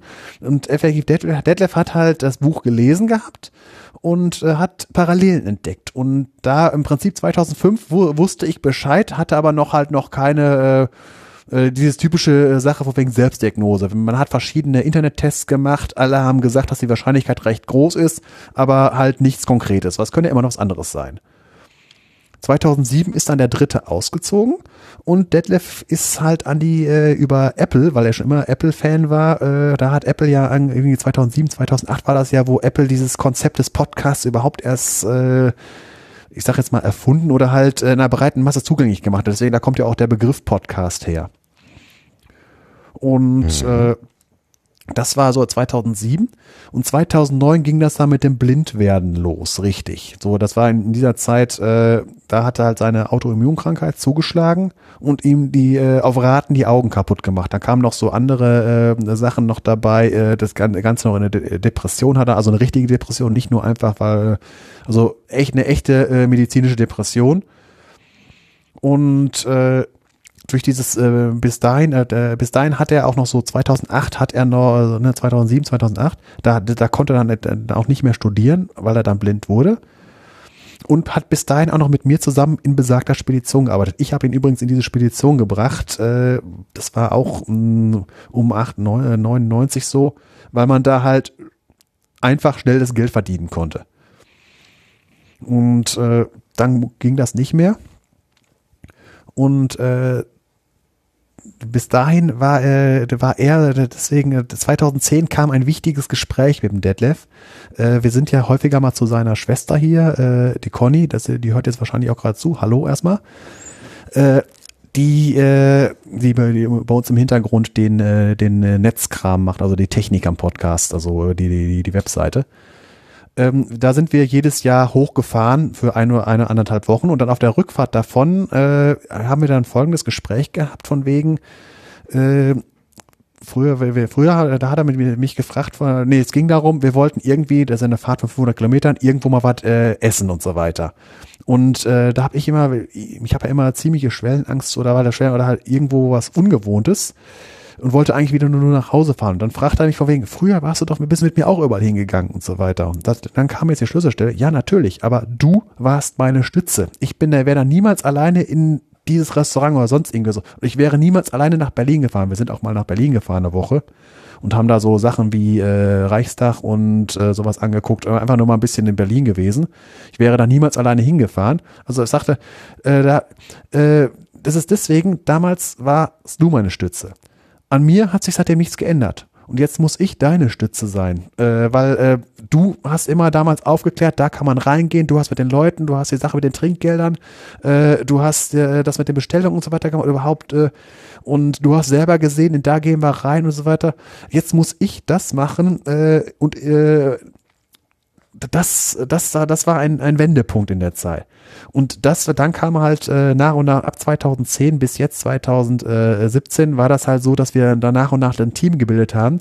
Er hat meinen Außenminister gemacht, das war wie gesagt, und ich habe seinen Blindenhund gemacht. Alles, was man durchlaufen oder trag mal oder wo ist die Batterie hingefallen, die mir vom Tisch gefallen ist, das war meine Aufgabe. Und seine Aufgabe war von wegen, äh, ruf mal da, äh, ruf mal einen Hausmeister an oder sonst irgendwie sowas. Oder äh, wir, wir müssen äh, Potstock, äh, mach du das klar mit den Karten und so weiter alles. Hm. Das war so die Auf von wegen, warum, warum wir immer so äh, so gut eine Symbiose hatten. Wir waren äh, wir waren in der Beziehung Team. Er hat den ganzen kommunikativen Teil gemacht, hat das perfekt gemacht und äh, ich habe halt alles gemacht, was man durch Laufen lösen kann.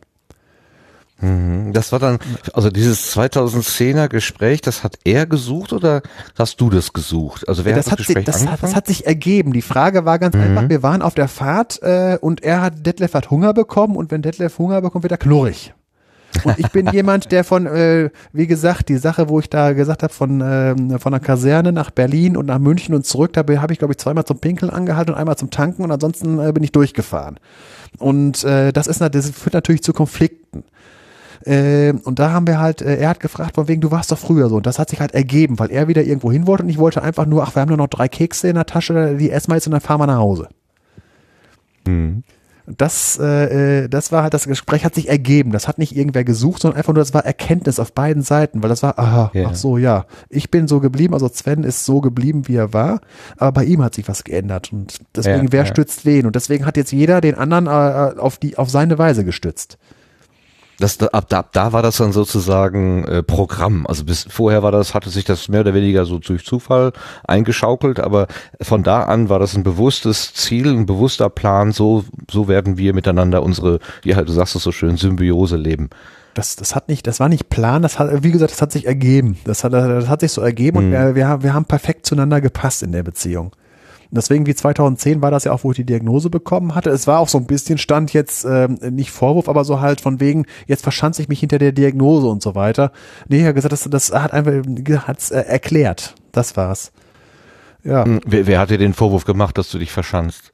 Nee, äh, nicht Vorwurf, äh, ich, ich muss halt Worte finden. Äh, das ist halt, es stand halt so im Raum, es wird ja immer gesagt von wegen, dass sich Leute hinter, äh, hinter ihren Behinderungen verstecken und so weiter. Und äh, ich gebe es auch zu, teilweise mache ich das auch mehr, weil ich, äh, ich erlaube mir das mittlerweile. Äh, aber muss das jetzt nicht wie ein, Sch- wie, wie, wie ein Schwert vor mir hertragen. Ja, und das mit dem, äh, mit der, Okay, mit dem. also dass du dich äh, äh, auch, äh, also dass du dich nicht aus dieser Komfortzone herausbewegst, was du vielleicht sogar unter Aufbietung aller Kräfte könntest, weil es dann doch einfacher ist, wenn es jemand anders macht. Ja, das äh, so, das war so.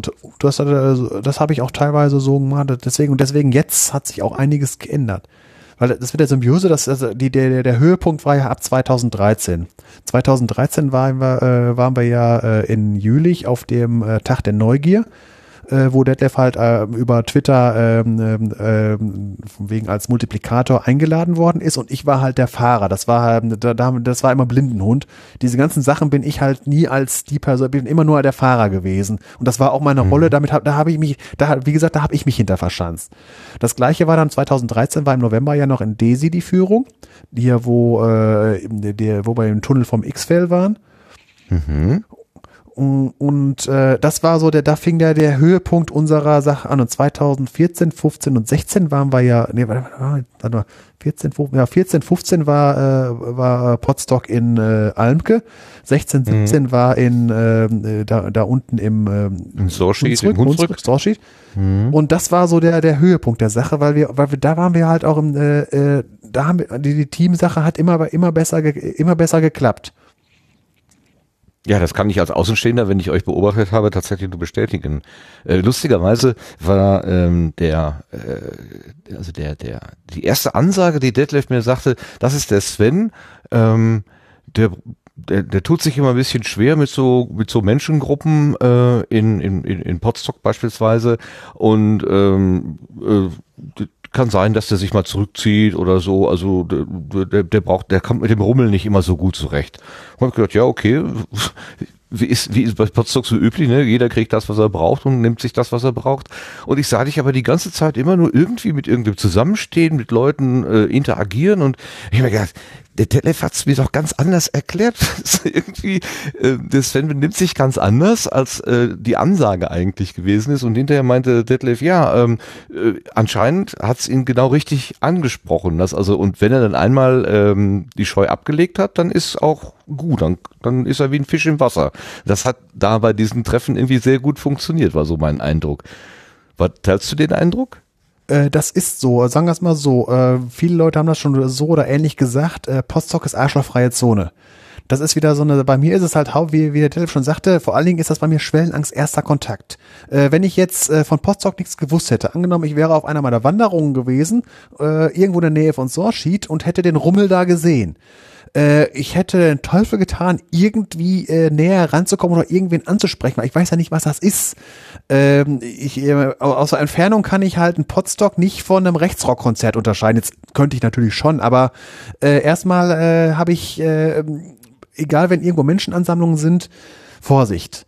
Aber die, die gesamte, das gesamte Potstock-Konzept ist deswegen so gut, weil äh, ich habe, äh, es ist immer irgendwo im Grünen. Das heißt, äh, im Gegensatz zu sowas wie CCC oder sonst irgendwas, was mitten in der Stadt ist oder so weiter, was äh, für mich da immer mindestens der dritte Kreis der Hölle ist, weil das meist auch in so Horrorstädten wie Hamburg oder Berlin oder sowas ist, äh, wo halt nur Leute, Leute, Leute sind. Da ist Potsdok äh, so ideal, weil drumherum ist immer grün und äh, für mich ist wichtig, dass der Rückzugsraum jederzeit verfügbar ist. In Potsdok brauche ich nur in irgendeine Richtung fünf Minuten zu gehen, dann habe ich absolute Ruhe. Deswegen äh, äh, habe ich so gut funktioniert, weil der wichtig ist das einfach nur die Tatsache, dass ich weg kann. Mhm. Ja, das ist auf jeden Fall da. In, dem, in the middle of nowhere ist es bestimmt gegeben gewesen. Das stimmt, ja. Ganz klar. Und dann, also da hat sich dann eure Symbiose sozusagen äh, ihren Höhepunkt gesucht äh, zu der Zeit. Das heißt, äh, in den letzten Jahren ging das schon nicht mehr so gut oder? Nee, äh, das ging äh, ähm, ab 2013 ging das los bis jetzt, äh, weil halt äh, wir haben immer weiter Routinen entwickelt, äh, von wegen, wie wir äh, unser Leben einfacher gestalten.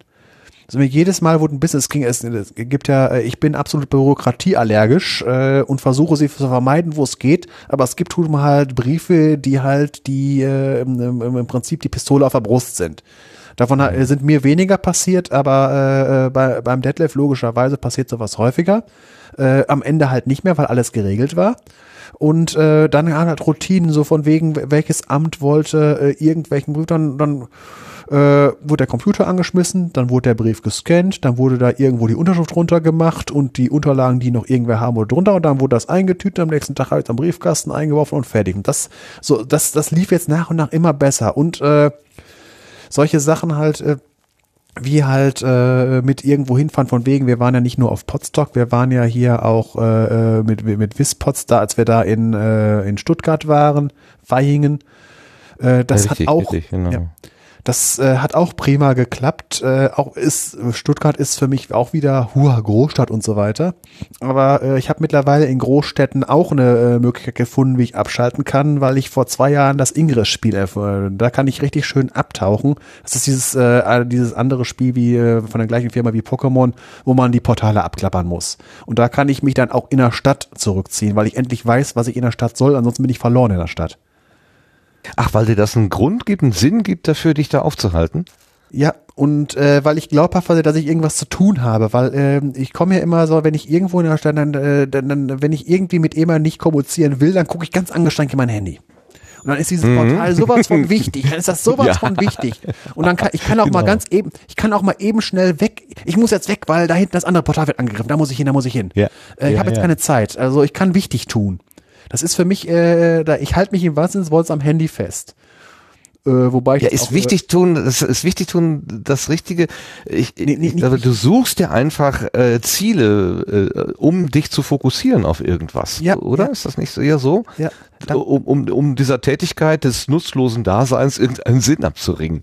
Ja, weil vorher, das ist auch wieder so, dadurch kann ich mich länger an einem Ort aufhalten, weil vorher konnte ich immer, wenn ich hier durch Siegen, äh, konnte ich in, in 15 Minuten durchs Zentrum laufen, dann war ich aber durch. Warum sollte ich nochmal zurückkommen?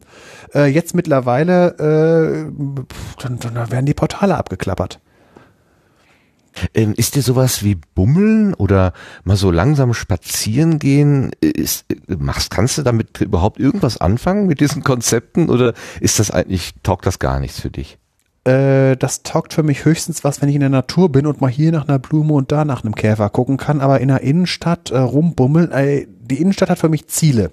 Äh, ich möchte in Saturn äh, ein, äh, ein H6 kaufen. Ich möchte äh, noch, eh, noch eben in Aldi äh, äh, den Rucksack mit Spekulatius voll machen und ein paar Schuhe brauche ich auch noch. Äh, damit mein, äh, wobei Schuhe kaufen bei mir heißt, ich weiß die Größe, äh, ich weiß die Marke, äh, bitte ein Stück äh, Paar Schuhe und dann gehe ich wieder. Aber das, das gehe ich dann ab, im Prinzip wie ein Kommandoteam, äh, das äh, irgendwo hinter den feindlichen Linien operiert. Zugriff. Genau so in der Art. genau, dieses Paar Schuhe, Zugriff. Genau. Aber das, das ist original. Also das kenne ich von mir persönlich. Also ich, das äh, ganz gezielt gehen und bloß diesen ganzen komischen Firlefanz, diesen Rummel hinter sich lassen. Also ich musste mir letztens tatsächlich mal einen Schwung neue Oberhemden kaufen. Ich glaube, ich habe das ungefähr vier Monate vor mir hergeschoben, weil ich es nicht ertragen habe, in diese, in diese Stadt zu gehen. Das war wirklich witzig. Naja, gut. Dafür, dafür gibt's Versandhandel und das wird dann postlagernd geschickt. Das ist so eine Sache, Ja. vor allen Dingen, weil ich ja auch Standardsachen hole. Ich gucke dann, wenn ich, wenn ich wieder Sachen brauche, gucke ich nach der Bestellnummer und äh, weiß, was ich haben will. Ich weiß meine Größen und los geht's. Ja, wenn die Größen sich ändern, dann braucht man ab und zu mal eine Fachberatung. Das ist das Problem. Das, Ich weiß, das passiert, aus dem das passiert bei mir nicht. Ich habe seit, äh, seit, seit, seit mindestens 20 Jahren die gleichen Größen. beneidenswert, beneidenswert. Wann seid ihr denn auf die Idee gekommen, einen gemeinsamen Podcast zu machen eigentlich, Detlef und du? Das hat sich eigentlich beim Detlef schon äh, lange rumort. Äh, also ähm, im Prinzip, wenn Detlef nicht angefangen hätte, hätte ich niemals in Mikrofon geschwätzt. Äh, das war War halt das wirklich, früher keine Beziehung dazu, so zum Mikrofon? äh, Als Mikrofon. Kind irgendwie äh, ausprobieren oder so. äh, geh weg, geh weg, weg damit. Nee, nee, nee, gar nichts. Äh, Mikrofone und Kameras, nee, äh, tu die Kamera weg, da platzt die Linse. Nee, das war wirklich so, ich habe ja 2007 ist Detlef als, als einer der ersten mit auf dieses Phänomen-Podcast und davon, ach, gibt so wenige davon und so weiter. Und dann kam das immer mehr und irgendwann, ich weiß nicht mehr genau wann, wahrscheinlich auch so äh, 2010, 11, man könnte doch selber was machen. Und dann das Konzept vom Proton hat er schon recht lange gehabt. Wir haben ja äh, 2015 angefangen, ich glaube schon ab 2013 hat er gesagt, ich möchte irgendwas mit Wissenschaft machen und ich möchte irgendwas mit Chemie machen, weil Physik gibt's ganz viele, Astronomie gibt's ganz viele und sowas, aber Chemie, da kümmert sich keiner drum. Weder ein öffentlich-rechtlicher noch ein privater, deswegen das ist die Nische. Und da sind dann halt die Elemente und, äh, und, und, und die äh, äh, Moleküle hergekommen. Und äh, den Rest, äh, der ist halt gekommen, weil er halt gedacht hat, man kann den Podcast ja auch noch abrunden äh, hat dann sich so, so Vorbilder, sowas wie äh, die drei Vogonen und so weiter, ich, da hat er sich auch noch die Länge hergeholt oder ähm, einfach nur, weil das Konzept bei den drei Vogonen, das ist ja, äh, die haben ja mit ihrem Deep Thought, äh, die haben halt den Schwerpunkt mehr auf äh, Nerd-Themen und auch viel äh, Laber-Podcast, aber halt der Deep Thought war im Prinzip so mit einer der Vorlagen äh, von wegen äh, äh, von unseren Kategorien. Also ich würde mal Ja, sagen, deswegen, ja. Ich würde mal sagen, Ja. also äh, der Deep Thought ist so das Äquivalent zu äh, Freiraum. Weil im Deep Thought kommt ja auch immer alles Mögliche. Mhm. Und äh, warst du dann von vornherein bereit, da mitzumachen oder war das für dich auch so ein längerer Prozess, wo du gesagt hast, na, mach das erstmal lieber alleine und wenn, ich gucke mir das mal aus der Entfernung an, ob das auch sicher ist, äh, oder warst du von vornherein aufgeschlossen und hast gesagt, mach da mit? Er hat mich äh, sehr lange ähm, bereden müssen und so weiter, weil er wusste ja, wie ich ticke und er weiß, dass ich für solche Sachen lange brauche. Also so von wegen jetzt, äh, ähm, von wegen, um, um wenn ich um 15 Uhr von der Arbeit komme und er um 15.30 Uhr gesagt hat, heute Abend wollen wir nach, äh, nee, das war aber nicht, äh, wollen wir irgendwo hingehen. Er sagt, nee, ist aber nicht geplant. Oh nee, dann bin ich hier erstmal wieder wie so ein äh, angeschossener Hamster durch die Wohnung gelaufen ähm, musste dann vielleicht manchmal erstmal eine Stunde lang irgendwo äh, äh, mich in die Wikipedia zurückziehen oder sonst irgendwie sowas. Und danach ging es dann vielleicht mal, wenn ich mich dran gewöhnt hatte, dass es irgendwie geht. Deswegen mit dem Podcast hat das etwas länger gedauert und es ging teilweise, äh, weil ich mich auch auf den Technikaspekt ähm, äh, zurückziehen, weil halt zurück, äh, daran festhalten konnte, wird auch gesagt, Podcasting ist ja auch teilweise eine Ausrede, um sich jede Menge teures Equipment äh, äh, anschaffen zu können. Oh ja. Ja, und das haben wir ja auch gemacht, äh, weil wir haben ja gesagt, von wegen keine Experimente äh, und dann deswegen ist ja H6 und hier die Headsets da rausgekommen. Einfach nur, da haben viele mitgearbeitet, es funktioniert, es kostet zwar ein bisschen mehr, aber es kostet einmal. Das ist ja das Schöne.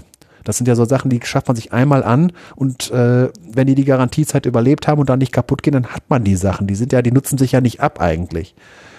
Und dann habe ich mich halt äh, dran langgehangelt, erstmal die Sache hier ähm, technisch erlaubt wird. Deswegen hat unser Podcast ja nicht nur eine Nullnummer, sondern effektiv so eine Minus-Eins-Nummer, der ein Workflow-Test, wo es einfach nur mal drum ging, irgendwas in Mikrofon zu schwätzen, das Ganze bei Reaper äh, in eine äh, gespeicherte Datei, eine bearbeitete und eine gespeicherte Datei, das Ganze nach Auphonic zu jagen und mal gucken, was hinten rauskommt.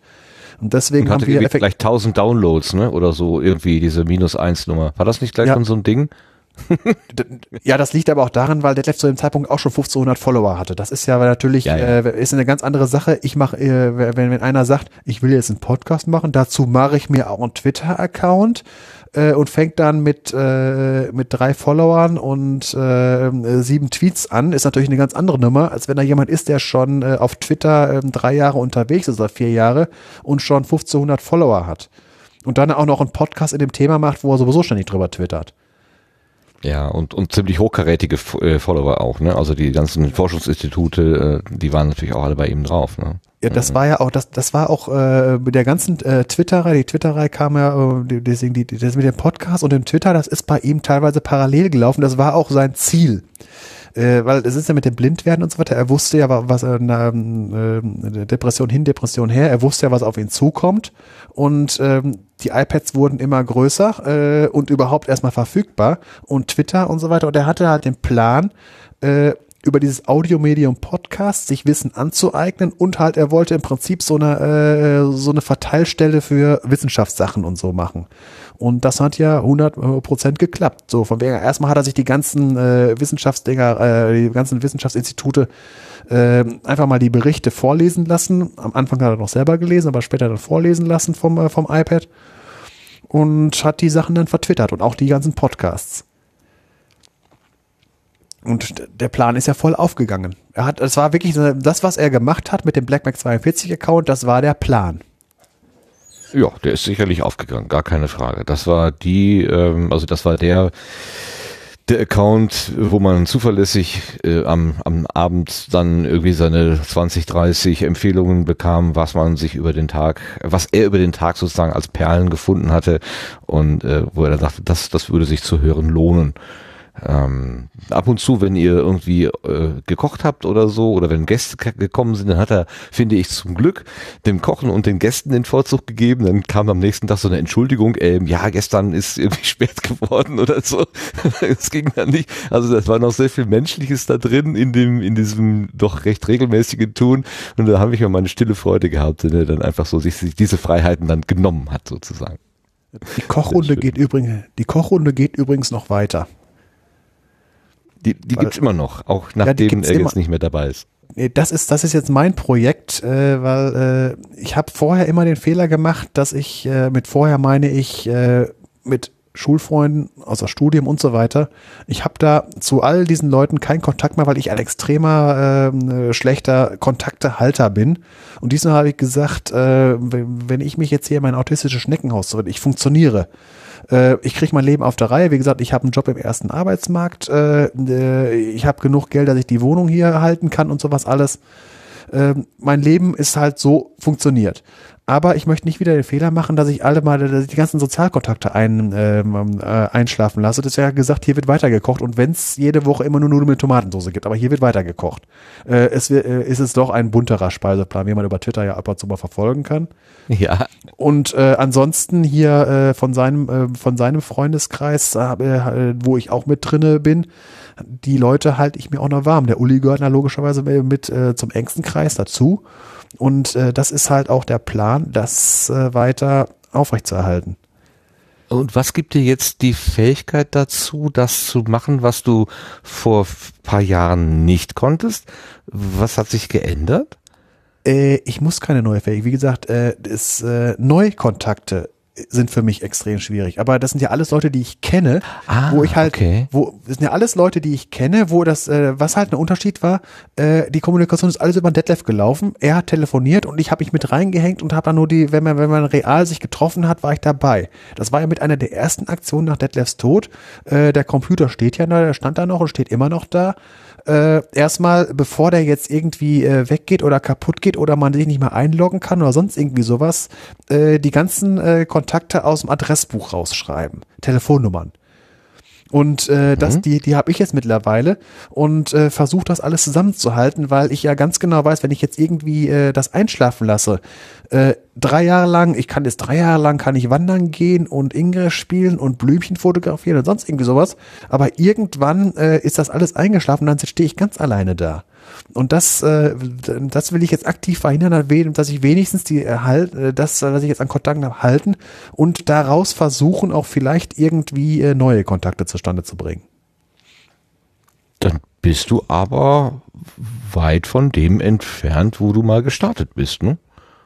Du hast ja gerade selber gesagt, du bist ein schlechter Kontaktehalter gewesen und jetzt sagst du, das ist das Mindeste, was ich mir vornehme, ist die Kontakte zu halten. Vielleicht sogar, wenn es besonders gut läuft, auch noch ein paar neue dazu zu bekommen. Also das ist ja ein ganz anderes äh, Vorhaben sozusagen. Irgendwas ist passiert mit dem Sven, dass er Äh, sich jetzt so äußert, oder? Äh, sagen wir es mal so, das bin ich irgendwie dem Detlef schuldig, weil der hat mich auch ein bisschen äh, auf die Schiene gebracht. Wie gesagt, der hat äh, das geschafft, was äh, früher äh, mangels, äh, ma- mangels Ausbildung, weil es nicht in der Ausbildung war, der hat das mit dem Asperger rausgekriegt. Der hat auch nicht nur bei mir das gehabt. Der hat irgendwie auch das, die, die Gabe gehabt, äh, so der hätte Psychologie studieren müssen. Das wäre das Richtige gewesen. Aber wie gesagt, das Studieren war ja irgendwann, hat sich ja erledigt gehabt, weil mh, es gab andere Probleme. Mit dem, äh, hier mit, mit blind und so weiter. Da, dann, äh, und so weiter. Und deswegen, äh, der, der hat auch bei an, anderen Leuten so geholfen. Weil er, der konnte auch so, hat so ein bisschen die Momo-Fähigkeit, einfach mal zuhören. Dann irgendwie drei Nächte drüber schlafen und seine Schlüsse draus ziehen und auch den Leuten richtig zule äh, zureden. Und er hat auch viel, äh, viel bei mir, weil wir haben extrem viel äh, auch miteinander geredet, auch kontroverse Themen. Wir hatten verschiedene Meinungen und das ist halt, äh, er hat, äh, vor allen Dingen hat er mich immer aus, äh, wenn wenn ich irgendwie zu radikale Gedanken hat, hat mich wieder auf die, von wegen, dass ich nicht immer, weil ich bin, ich bin auch jemand, der in Extremen denkt, immer schwarz und weiß. Und er hat gesagt, äh, schwarz und weiß ist meistens irgendeine Graustufe dazwischen. Mag sein, dass sie näher Ja. bei schwarz liegt, aber ganz schwarz ist es nicht. Und das, äh, das hat er mir auch beigebracht und deswegen, äh, so wie, ähm, so wie manche Gläubige sagen, wenn sie, wenn, wenn sie irgendwie äh, eine, eine Situation, wie hätte Jesus gehandelt, hätte gesagt, was hätte der, sag ich dazu immer, was hat Detlef gesagt? Ich glaube jetzt nicht an Detlef, aber so einfach nur mal so eine Parallele von wegen, äh, wie Problemlösung, wie man anders an Probleme rangehen kann. Das ist ja clever. Einfach mal zu überlegen, was hätte vielleicht Dave zu der Situation gesagt? Ja, gut. Muss ich ja jetzt, weil ich kann ihn nicht mehr fragen. Ja, ja. Aber so ist er irgendwie noch in, in dir vorhanden, ne, sozusagen. Also Auf jeden du, Fall. Die, die Art und Weise, wie er äh, die Welt betrachtet hat, die Weltsicht und, und die, die Werte, die er äh, kommuniziert hat, die hast du alle noch in dir drin. Du, hör, du kannst das 20 hören, Jahre, fühlen, sehen. Ja, klar. Ne? 20 Jahre zusammen Zeit. gewohnt. 20 Jahre waren das. Ja, verdammt. Verdammt, verdammt. War eine harte, harte Zeit, ne? die du da jetzt im letzten Jahr hinter dich gebracht hast. ja, das sind ja fünf Monate her. Äh, der Vorteil ist, Mhm. äh, ich funktioniere. Das heißt, ich bin jetzt nicht irgendwie in eine Depression gefallen. Ich habe, ich konnte einfach und dann äh, in, in den ersten zwei Monaten gab es einfach nur Dinge zu tun. Man, es musste, äh, es musste hier die Wohnung aufgeräumt werden, es mussten Sachen gesichtet werden, äh, es musste Papierkrieg erledigt werden. Äh, und wenn alles nichts mehr geholfen hat, habe ich mir einfach, ähm, ich habe Kilometer gekloppt zu Fuß, das ist eine wahre, äh, eine, eine wahre Pracht, also hunderte Kilometer. Dann habe ich natürlich Ingress gespielt wie blöde und äh, so, dass man sogar auf der Karte gesehen hat und äh, da kann man sich, konnte ich mich ablenken. Ich bin halt nicht in ein Loch gefallen und äh, ich konnte halt einfach äh, Dinge tun. Es, ich funktioniere einfach. Und ich hatte halt, der Vorteil ist, ich habe halt keine richtigen Probleme auf, im, im Äußeren, auf der Arbeit. Es klappt einfach. Man geht da morgens hin, macht seine Arbeit, geht abends nach Hause.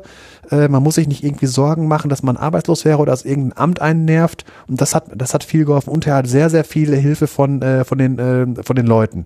Also wie gesagt, den, mhm. äh, in der ersten Woche habe ich nur die Leute alle äh, an, antelefoniert äh, und auch nach der Beerdigung äh, Wahnsinnshilfe von den ganzen Leuten und äh, jetzt auch von der Familie und so, äh, das klappt.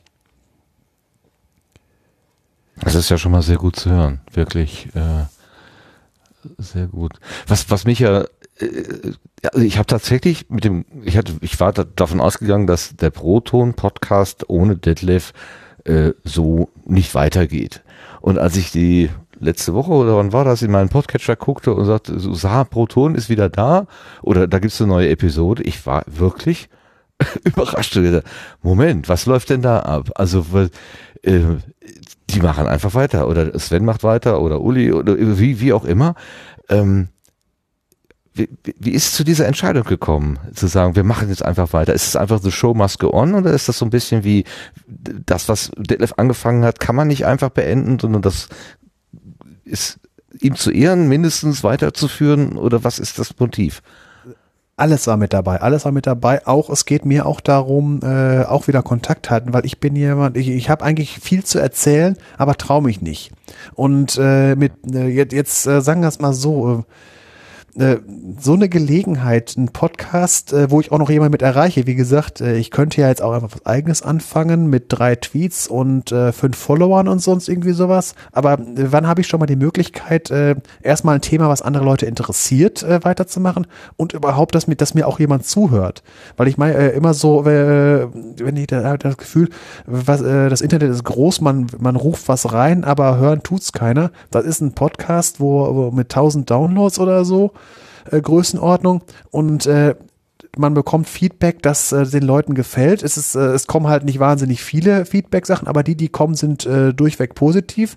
Mit äh, ansonsten halt mal äh, technischen, äh, vom, äh, hauptsächlich wenn es halt darum geht, äh, technische Einwände oder sowas. Äh, aber ansonsten, es ist äh, das, das Sprachrohr nach außen will ich auch beibehalten und, der, und das war halt, mit dem Uli waren wir ziemlich schnell einig, wir machen das irgendwie weiter und äh, wir haben gesagt, äh, erst gedacht, äh, selbst wenn es dann nur noch irgendwie ein Stunde oder anderthalb Stunden Podcast, aber irgendwie machen wir was weiter. Wir haben ja schon ein bisschen was geändert. Äh, das wäre halt, äh, der, der Freiraum ist ja jetzt äh, erstmal zu, äh, von der Menge her zu dem Rätsel einge, äh, eingedampft worden, von der Menge her. Und wir haben im Warmlabern haben wir ja den äh, Arvid Dörwald dabei gehabt. Äh, und da das, das, das war so eine Sache, der erst ähm, vor zwei Jahren hat er mal dem äh, Detlef einen Audiokommentar geschickt. Äh, und äh, ich habe ähm, äh, dann, da, da habe ich mich besonders gefreut, weil er hat gesagt, er würde am liebsten mal mit uns telefonieren. gesagt, oh, da habe ich gesagt, genau das Richtige, weil diese schriftliche Kommunikation finde ich extrem schwierig. Ich habe am liebsten direkte Gespräche, deswegen mache ich Podstock so gerne äh, dann Telefongespräche und danach kommen diese ganzen schriftlichen Sachen, also E-Mails schreiben über Twitter oder sonst irgendwie sowas. Das, das ist für mich alles nur Hilfssache, um ein richtiges Gespräch herbeizuführen. Ich habe lieber so hier jetzt frei zu reden, weil für mich anstrengend ist, äh, äh, Text in, äh, also Text zu verfassen wenn ich twittere, mhm. also eigentlich könnte ich zehnmal so viele Tweets haben, aber neun von zehn Tweets äh, schicke ich nicht raus. Äh, das heißt sogar teilweise habe ich schon ein Bild angehängt und was geschrieben, äh, aber sage ich, nee, tust du nicht, weil traust du nicht und sonst irgendwie sowas. Weil es steht im Internet und äh, das können alle lesen und so und da, da, das ist so, wie vor ein paar Jahren die Diskussion war bei Facebook von wegen, wenn Schüler sich gegenseitig mobben und so weiter, dass da mal gesagt wurde von wegen, es wäre schön, wenn bei Facebook und Co. Äh, so ein Willst du das wirklich schicken Abfrage zum Schluss nochmal kommt. Und die habe ich, ja. äh, die habe Kopf, ich, automa ne? die habe ich automatisch ja. eingebaut und zwar in fünffacher ja. Stufe. Willst du das wirklich schicken? Ganz sicher? 100% sicher? Nee, lieber nicht. Und deswegen gehen neun von zehn Tweets bei mir nicht raus. Äh, und alles, was ich jetzt erzählt hätte, wenn ich das über Twitter erzählt hätte, hätte ich erstens drei Jahre gebraucht und äh, mindestens 90 Prozent davon hätte ich überhaupt nicht erzählt. Weil ich mich nicht getraut hätte. Und, und was gibt dir jetzt die, die Sicherheit? Ich meine, du weißt ja auch, dass das veröffentlicht wird. Sogar jetzt im Moment, was wir sprechen, geht live in die Welt, aber es gibt auch eine Aufzeichnung hinterher. Eigentlich ist es ja nur ein anderes Medium, aber die Konfrontation mit dem Publikum hast du ja egal, ob du es schreibst oder ob du es sprichst. Was ist da anders? Äh, ich bekomme jetzt sofortiges Feedback, weil ich mit dir rede. Das ist sofortiges Feedback, das äh, mit einer Latenz von einer Sekunde ohne dass ich halt mhm. halt noch, äh, weil für mich ist es halt, ähm, der Kopf hat eine, wenn, wenn ich vergleiche das Gehirn gerne mit einem Computer. Jeder Vergleich hinkt, aber es ist einfach nur, irgendwo muss man anfangen. Und äh, meine äh, Prozessorkapazität ist halt, wenn ich jetzt rede, kann ich frei reden und da hinten ist genug Platz. Wenn ich jetzt aber noch tippen müsste, äh, inklusive äh, Rechtschreibung, Überwachung der Rechtschreibkorrektur, dass dann nicht statt, ich hab dich lieb, Arschloch rauskommt, weil er irgendwie, äh, so solche Sachen sind ja, nee, äh, wenn, wenn die Rechtschreibkorrektur irgendwas irgendwas macht, ja. da muss man alles noch, muss man das alles noch äh, kontrollieren. Und das, oh ja. Dann, dann äh, will ich gerne noch vernünftig formulieren und dann kommt immer noch die dreifache Reflexion, wie kommt das an, weil ich auch gerne, ich lese einen Tweet, äh, hab dazu einen Gedanken, hab dazu noch einen Gedanken, einen dritten Gedanken, boah, cool, das kannst du jetzt tippen, aber ich die zwei Gedanken dazwischen, da können viele Leute nicht folgen und dann können die Leute äh, meinen, was, entweder ist der doof oder was ist das denn für ein und so weiter. Äh, und deswegen ah, lasse ich es weg. Okay. Und hier bekomme ja. ich sofortiges Feedback. Wenn ich jetzt irgendwelchen Mist erzähle, dann fährst du mir über den Mund oder sonst irgendwie sowas äh, oder sagst das direkt, dann, dann kann ich sofort eine Richtigstellung bringen. Ja, stimmt. Ich habe jetzt gerade letztens Bullshit erzählt. Äh, ich stelle das jetzt sofort richtig. Und das mhm. kann ich äh, mhm. sofort richtig stellen, ohne dass das irgendwie noch ein Tag dazwischen ist, wo das schon schon so ein Schisszorb ausgelaufen ist. Und das ist, äh, weil ich sehr, sehr, sehr viel re äh, reflektiere über sowas. Und äh, viele, was denkt der, was denkt der, was denkt der, dass ich denke? Und hänge mich in Endlosschleifen und dann irgendwann kommt dann bei mir im Kopf äh, äh der Sat 1 Ball oder die Sanduhr und sagt, äh, dann sag ich nur noch äh, Steuerung alt entfernen und äh, neu äh, weg damit. Lassen lassen wir es lieber, genau. Lassen wir es genau. lieber, genau. Hättest von wegen diese typischen Kalendersprüche, hättest du geschwiegen, hätte man dich für weise gehalten. So in der Art. Gibt es da nicht diese, diese schöne äh, Geschichte, ähm, wo jemand beim Nachbarn irgendein Werkzeug ausleihen möchte und sich dann ja, die ganze ja. Zeit überlegt, äh, der, der, der wird mich wahrscheinlich hinterher hassen, weil ich ihm das irgendwie nicht richtig zurückbringe oder so. Und am Ende macht er nur noch die Tür auf, schreit den Nachbarn an, dann behalten Sie doch Ihre Bohrmaschine und machen die Tür wieder zu. Und der Nachbar weiß überhaupt nicht, worum es geht. Das ist so schön, das auf die Spitze getrieben. Das kennst du? Das kenne ich, ich kenne das mit einem Hammer, aber die Sache ist die, genau wenn, ähm, das, das war das Schöne mit dem Detlef, genau so ein Gedankenkreislauf passiert mir ständig, weil ich auch jemand bin, äh, der halt immer negativ denkt, von wegen, was ist das schlimmste äh, äh, Ergebnis, was rauskommen kann. Das ist ja normalerweise sind ja, wenn man irgendeine Handlung machen will, hat man meistens so eine Gauss-Kurve. In der Mitte sind neutrale Ereignisse, äh, an, der, an der einen Seite sind die super guten Ereignisse und auf der anderen sind die super schlechten. Und die Höhe der Kurve ist halt die Wahrscheinlichkeit, wie ein Ereignis eintritt. Das meiste sind halt durchschnittliche Ereignisse. Aber ich konzentriere mich immer auf die Seite mit den schlechten Ereignissen und überbewerte. Das heißt, bei mir im Kopf ist keine Gauss-Kurve, diese Glockenkurve, sondern äh, auf der einen Seite der Glocke ist ein sehr, sehr hoher Berg. Und das macht natürlich die äh, äh, Bewertung kaputt. Und äh, dann kommt dann tatsächlich, behalten Sie Ihren Hammer doch. Äh, und dann geht's noch ein weiter. Bevor ich dem Nachbarn das sage, äh, gucke ich lieber auf den Boden und spreche ihn überhaupt nicht an. Und dann denke ich mir immer, oh, der will, hat mir den scheiß Hammer doch eh nicht gegeben. Äh, und das hat der Detlef mir, das hat der Detlef mich immer wieder auf den Boden der Tatsachen zurückgeholt, dass das nicht so ist. Hallo, Gaußkurve, nicht eine Seite, äh, eine riesen Beule nach oben. Ja, ja, klar. Also äh, es gibt eben auch die genau die anderen, dass jemand sagt, ja, klar können Sie meinen Hammer haben. Ich habe auch zwei, einen großen und einen kleinen. Wir können auch beide mitnehmen, damit es auf jeden Fall zu Ihrem Problem passt oder so. Das gibt's ja halt auch. Genau, ja. ja. Wir sehen, wir sehen das Negative, also ich, also sag jetzt mal wir, weil ich kenne das natürlich auch, äh, auch wenn ich jetzt vielleicht nicht die Asperger-Diagnose habe, äh, aber ich kenne das aus dem aus dem aus dem Alltag halt auch, dass ich äh, Dinge, Situationen tendenziell negativer bewerte. Ähm, auch schon so ein bisschen mit dem Gedanken, ja, nimm mal lieber nicht das Gute an, dann bist du hinterher nicht enttäuscht, so, wenn es nicht funktioniert. Das ist aber eine ganz, ganz gefährliche und eine ganz blöde äh, Voreinstellung. Ähm, ich habe das mal für klug gehalten, aber ich bin inzwischen der Meinung, das ist ganz, ganz gefährlich, wenn man sich das einredet. Es taucht überhaupt nicht. Äh, das ist allgemein gefährlich eher, wenn man Entscheidungen treffen muss, äh, weil äh, wenn man das jetzt mal, ich bin jemand gerne, der auch, äh, das haben wir im Detlef immer so gerne, auf Politik und so weiter. Wenn äh, Staatsführer so denken, dann äh, wer, dann wird aufgerüstet, weil man geht ja davon aus, der überfällt einen garantiert. Und Mhm. äh, Kannst du gar nicht so- glauben, was der da vereinbart dir mit dir, genau. Hm? ja, und es ist auch, äh, die, ich äh, Staaten nehme ich gerne als äh, Gleichnis so von wegen, wenn Menschen Staaten wären, äh, dann gibt es, dann ist das, das Reden ist äh, und Handeln untereinander ist die Diplomatie.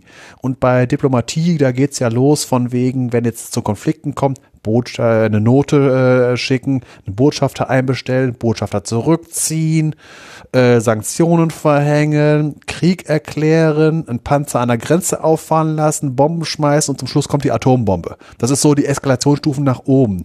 Und äh, das Problem ist bei mir, dass ich äh, nicht erkenne, ob ich auf der anderen Seite eine Wirkung erkenne und deswegen, äh, wenn es zu Konflikten kommt, häufig direkt die Atombombe einsetze und natürlich dann für äh, sämtliche Optionen der Zukunft kaputt mache.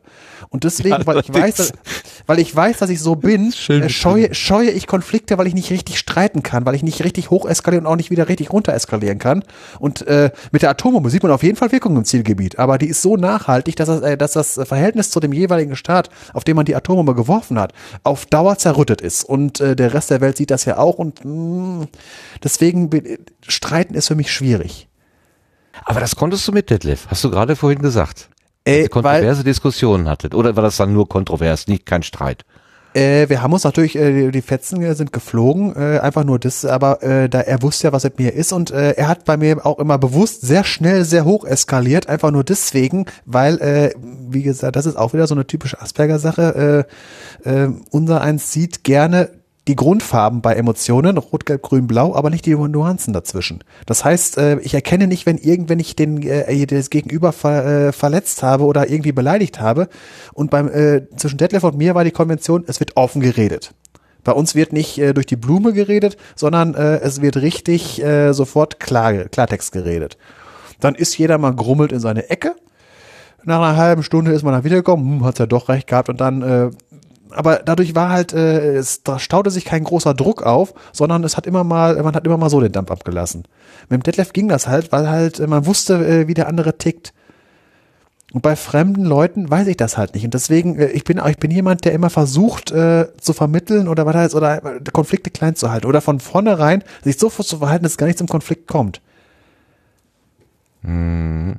Und das führt dann gerade wirklich zum Konflikt. Und Ja, es mit äh, dir selber ist, mit deiner eigenen, mit deinem eigenen Ich sein irgendwie. Ja. Oder äh, das dann kann auch äh, vom wegen in der Politik ist dann das Problem der Appeasement-Politik. Hier von wegen. Äh, was, ist das, die Appeasement-Politik? Kannst Das ist die Sache, was, äh, was äh, zum Beispiel Großbritannien äh, vor dem Zweiten Weltkrieg gegenüber Deutschland äh, vorgeworfen wird, dass halt äh, spätestens ab der äh, ab der Annexion, äh, ab der äh, Anschluss Österreichs, danach ging es ja mit der Tschechoslowakei weiter, erst die äh, Grenzgebiete und danach ja die ganze Tschechoslowakei und äh, bis zum Angriff auf Polen äh, haben wir haben immer gesagt, oh dann hört Hitler doch, dann hört Hitler doch auf, dann hört er doch auf und er hat nicht aufgehört. Und das ist Appeasement-Politik, von wegen ähm, nicht von vornherein, also äh, wenn man es im Nachhinein sieht, äh, das Gegenteil davon wäre gewesen, spätestens äh, bei, äh, bei, der, äh, bei der Annexion der, ähm, äh, der Tschechoslowakei, äh, spätestens äh, bei der Resttschechei, äh, spätestens dann hätte ähm, äh, Großbritannien sehr massiv reagieren sollen, also mit äh, mindestens äh, schwerste Sanktionen und so weiter. Ob, äh, das ist wieder so eine Sache. Das, das ist halt zu viel durchgehen lassen. Das meine ich mit Appeasement. Und das ist halt, äh, ich bin jemand, der in der Politik wahrscheinlich den Fehler machen würde, entweder Appeasement oder äh, den Krieg eröffnen, indem ich eine Atombombe auf die Hauptstadt werfe. Das ist, das wäre, deswegen, ich bin kein, ich wäre kein guter Staatenlenker. Absolut nicht. die, die Zwischentöne, die, die fehlen Ja. dann schon, würde ich sagen. Ja, das Dagegen, stimmt. dagegen, also da, da, das kann selbst Trump besser. Oh, das ist aber jetzt ein hartes Urteil gegen dich. Also wirklich. Ja, ja, natürlich, ja, ja, das meine ich ja. Äh, Deswegen, ich sage, ich, also wenn mich einer als Präsident wählen würde, ich würde sofort zurücktreten, einfach nur aus Liebe zum Land. Das ist ja mal eine schöne. Das ist ja mal schöne Logik. Sehr gut, sehr gut. Nehmt mich nicht. Ich mache euch nur kaputt. Herrlich. Ja. Wieso kennst du dich denn eigentlich in der Wissenschaft so gut aus? Ich meine, du hältst da Vorträge über die Elemente, dass mir nur die Ohren schlackern in, im Proton. Wo hast du das alles gelernt? Äh, das kommt aus meiner Jugendzeit. Einfach nur ähm, eben als, äh, als die Pubertät losging, äh, da setzte bei den anderen die Pärchenbildung ein und die Sache von wegen am, am Wochenende einen drauf machen. Und wie sah das bei Sven aus? Ich hatte eine Karte von der Stadtbibliothek und am Freitag hieß das, bitteschön das Maximum von zehn Büchern, was man gleichzeitig ausleihen durfte, ausschöpfen und hoffen, dass das übers Wochenende reicht. Und da bin ich dann halt in Bocholt in der Stadtbibliothek. Moment, du hast zehn Bücher übers Wochenende gelesen? Äh, ich hatte sie dabei gehabt, also äh, das einfach nur, äh, äh, einfach nur sie da haben, äh, damit damit genug Auswahl da war. Meistens hat das dann für eine Woche gereicht und so weiter. Aber es war halt so vom, wenn die anderen am Wochenende Woche, einen drauf machen ja. gegangen, hat sich mhm. äh, Sven in der Stadtbibliothek ver, äh, verkrochen und, äh, und wie gesagt, eher, eher die Bücher mit uns zu Hause hinter Büchern verschanzt. Und äh, dementsprechend auch die äh, Leistungskurs, Leistungskurse Chemie, einfach nur, was mich interessiert hat. Dann äh, bin ich halt äh, hier nach Siegen gekommen und dann irgendwer hat, dann kam das Phänomen Internet und irgendwann gab es auch mal das Phänomen Wikipedia und äh, wenn man Google die richtigen Fragen stellt, kommen auch Antworten. Das ist einfach alles angelesen, einfach nur Interesse. Und ja, aber auch auswendig gelernt. Du kannst es ja dann auch. Also ich lese äh, Wikipedia auch, aber ich habe das ja sofort, sofort wieder vergessen, was da steht. Du behältst es ja wenigstens. Äh, ich behalte interessante Teile davon. Ich meistens läuft das da, also wenn, wenn mir jemand die Wikipedia wegnimmt äh, oder äh, dann, äh, dann sinkt mein IQ erstmal um 20 Punkte so ungefähr weil ich dann ähm, ich viel gelernt von wegen Wissen, wo was steht oder halt äh, wie fragt man Google richtig äh, von wegen, äh, wenn ich ich habe mal irgendwas davon gehört, dass das und das äh, dass das Element komisch ist und so weiter. Ach, da war das, solche Sachen alles. So so Fragen, warum ist Gold goldfarben und nicht äh, grau wie die anderen Metalle und solche Sachen alles. Und äh, das Exakte kann ich nicht sagen, aber ich wüsste, dass ich dann einfach nur äh, äh unter Gold und dann relativistische Effekte gucken müsste, äh, von wegen hier mit, äh, äh mit, den, äh, mit, mit den Elektronenorbitalen und so weiter. Dann könnte ich, dann wüsste, ich kann das jetzt, jetzt keinen Vortrag, warum Gold goldfarbig ist, aber ich wüsste, wo ich in der Wikipedia nachgucken muss. Damit ich mir das Skript machen kann für die, für die Proton-Sendung Gold. Ist einfach nur viel, viel gefährliches Halbwissen. ja gut, man, davon leben wir natürlich alle irgendwie. Das ist schon klar. Ist das denn dann geskriptet, was du da vorträgst? Also machst, schreibst du dir das jetzt äh, in, in, in, in ausführlich vor, Form vor oder machst du dir Stichpunkte? Wie, wie gestaltest du deinen Beitrag da? Äh, es ist ein Mix. Äh, es ist teilweise ausformuliert. Äh, ich möchte aber jetzt weiterhin kommen mehr zu nur Stichworten, weil ähm, ich finde, wenn ich habe einen zu starken Referatsstil und fühle mich manchmal auch, als wenn ich ein Referat halten müsste. Ich hätte gerne, wenn ich das so wie jetzt hätte, so eine Art Dialog und moderierte Sache, aber das lässt sich beim Proton-Podcast so nicht machen. Deswegen muss ich das im Prinzip mit mir selber machen, indem ich mir nur eine Liste mache, worüber ich reden will. Äh, und den Rest, den muss ich mir vorher schon durchdenken. Das mache ich gerne auf der Arbeit, weil äh, Straßenreinigung hat den Vorteil, dass, äh, dass man den Kopf frei hat und dann kann man sich über, über den nächsten Podcast Gedanken machen. Alles klar. Das Gespräch mit dem A A Avid, glaube ich. Avid, ne? Avid, ja. Avid. Ähm, äh, war das äh, freier äh, war das in dieser Form, die du gerade angesprochen hast? Denn es, es war, es, es hat mich irgendwie, äh, ich habe gemerkt, es ist irgendwas anders, aber ich weiß noch nicht so genau, was ich da, was ich da beobachtet habe. Es existierte überhaupt kein Skript. Aha. Das funktionierte ganz einfach so. Der Arvid ist an uns herangetreten, äh, von wegen, weil ich sagte ja schon, äh, von wegen, äh, dadurch, dass der Detlef fehlt, unser Moderator fehlt, äh, beim Warmlabern, die Sache mit den Wissenschaftsmeldungen und Podcasts wird weniger werden, weil ich halt wenig Neues entdecke und mit den Wissenschaftsmeldungen. Und dann hat der Arvid mal gesagt, das mit den Wissenschaftsmeldungen könnte ich ja mal machen. Und äh, allerdings nicht so von wegen, ich mache das nicht wie in Deutschlandfunk, von wegen, äh, neuer Komet entdeckt, heißt so und so, hat die und die in Umlaufbahn, fertig, nächste Meldung, sondern so, neuer Komet entdeckt was bedeutet das für uns? Und wir hatten ja so das Thema rausgesucht von wegen Meeresspiegelanstieg. Äh, und äh, was bedeutet das von wegen, ja, ähm, Küsten, äh, Küsten saufen ab, da sind Städte, die müssen weg und die Leute müssen irgendwo hin und dafür müssen Häuser gebaut werden. So, jetzt schätzen wir mal darüber, äh, wie baut man für fünf Milliarden Menschen neue Häuser? Und das noch unter der Maßgabe, dass äh, Sand am Meer doch endlich ist. Das war so halt, und dann haben wir eine Stunde darüber geschwätzt.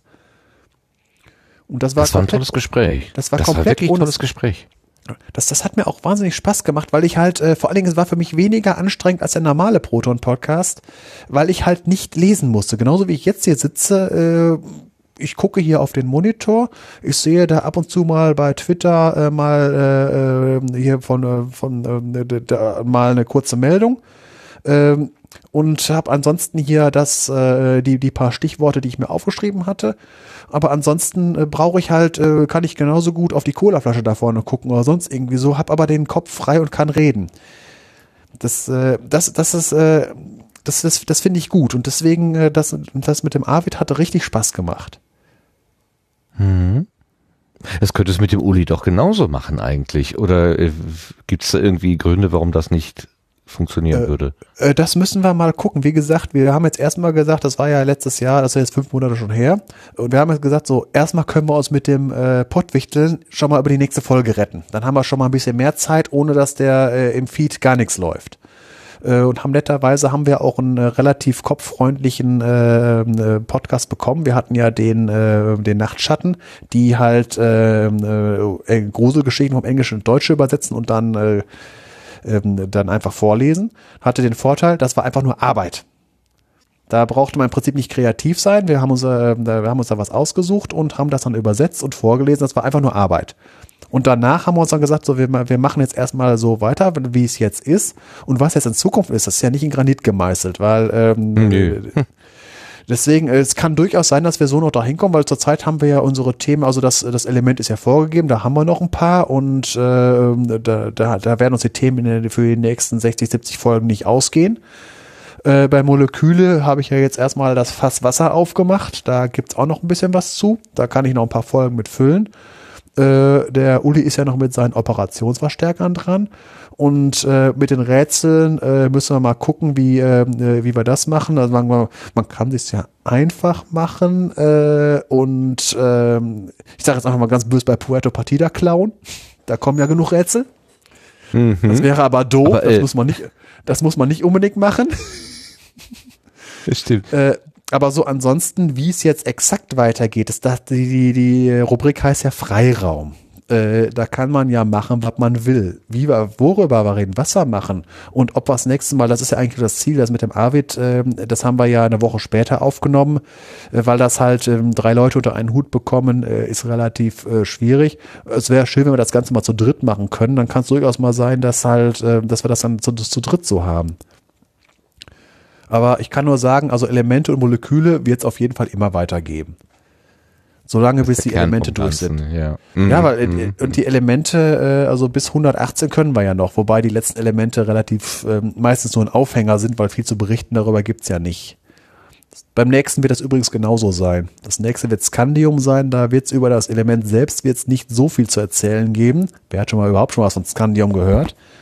Äh, aber das hat so äh, ein paar Metathemen, wo ich, wo ich mich dann drauf dran aufhalten werde.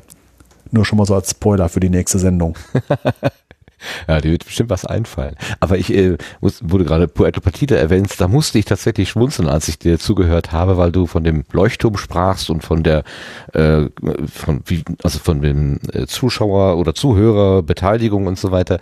Ähm, und gleichzeitig hattest du gesagt, du hast im Moment keine Gelegenheit, regelmäßig reinzuhören. Äh, Puerto Partida als solches gibt es gar nicht mehr. Das ist abgeschlossen. Nach drei ja. Staffeln haben die zugemacht. Ja. Und ähm, insofern gibt es eben auch keine neuen Rätsel mehr. Also ähm, da ähm, ähm, da kommt jetzt irgendwas Neues. Ähm, das ist nicht mehr lange hin. Der, der äh, Johannes hat mir beim Pod Camp in Essen so ein paar Andeutungen gemacht. Da bin ich mal gespannt. Äh, da kommt demnächst was. Auch wieder was mit, mit Hörerbeteiligung, aber. Hm. Ist jetzt mhm. schade, aber hat jetzt auch einen Vorteil, einen abgeschlossenen Podcast, damit wird man irgendwann fertig. Den kann man wie ein Hörspiel einfach durchhören. Richtig, den kannst du bingen, genau. Ja. Oder bingen, wie, ich weiß nicht, wie, wie äh, keine Ahnung, wie das genau heißt. Also am Stück jedenfalls hören. Ja, vor allen Dingen, man weiß, man hat irgendwann, äh, kommt der Endgegner. Da weiß man dann, oh, oder man weiß, wer der Mörder ist oder wie auch immer. Es hat einen Schluss. Ja, ja, genau. Du hast gerade das Wichteln erwähnt und gesagt, ihr, ihr habt den Nachtschatten-Podcast bewichtelt, aber ihr seid ja selber auch bewichtelt worden vom Zylonen-Podcast. Und äh, ich habe die Folge nicht gehört, aber ich habe mitbekommen, dass die euch ein Lied gedichtet haben da drin. Das ist ja wirklich ganz wunderbar. Ähm, bevor du mir was dazu sagst, wie es dir gefallen hat, hören wir uns erstmal ein Stückchen davon an. Am Anfang war das Internet, allenthalben sah man dann dies als großen Schritt in die falsche Richtung an. Publizieren kann heute jeder, Podcasts machen das mit Ton. Hör Proton. Dann geht's. Dann geht's weiter. Wenn du dich entspannen willst, beim Reisen und daheim. Wenn du unterwegs bist, schalte den Podcatcher ein. Wenn du nicht einschlafen kannst und hast langsam genug, lies ein Buch. Dann käme tatsächlich der Refrain und der bezieht sich jetzt erstmal wieder auf die zweite Strophe und da geht's dann. Beim Lesen werd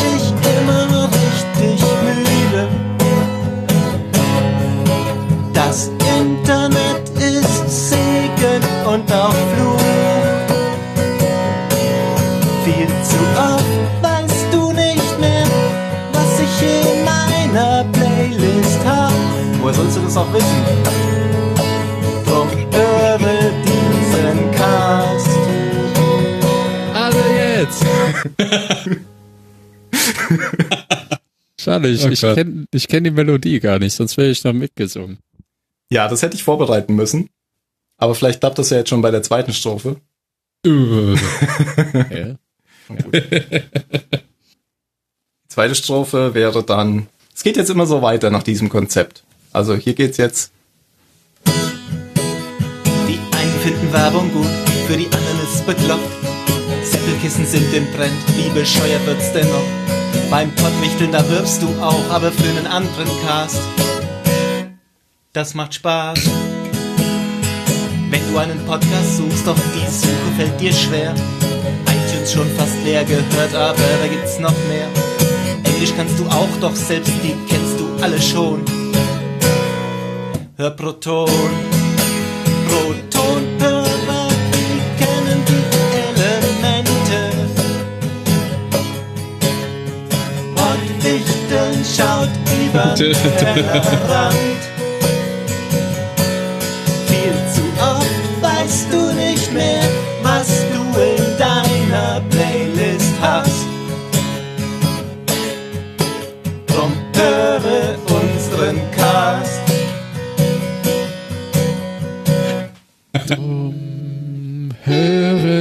Unseren Cast.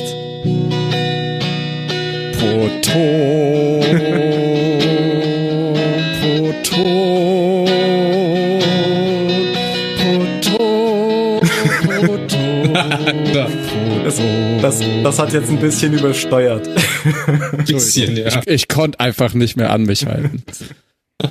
Nicht neutral genug. ist ein Podcast. Sven, wie fühlt sich das an, wenn man so bewichtelt wird? Auch ich, auch ich fand's schön.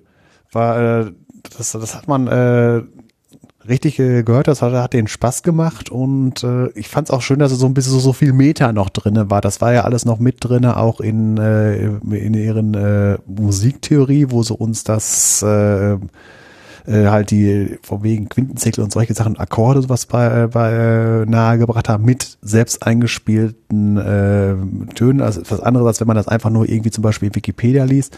Äh, ich fand's einfach klasse gemacht und äh, habe hab auch direkt gedacht, von wegen, ich habe so als ich gehört habe, das wird dem Uli auch gefallen. Und es hat ihm gefallen, oder? Ja, Würde ja, ich jetzt auch vermuten. ja. ja. Akustikgitarre auch dabei. Er macht ja, der Uli macht ja auch Musik.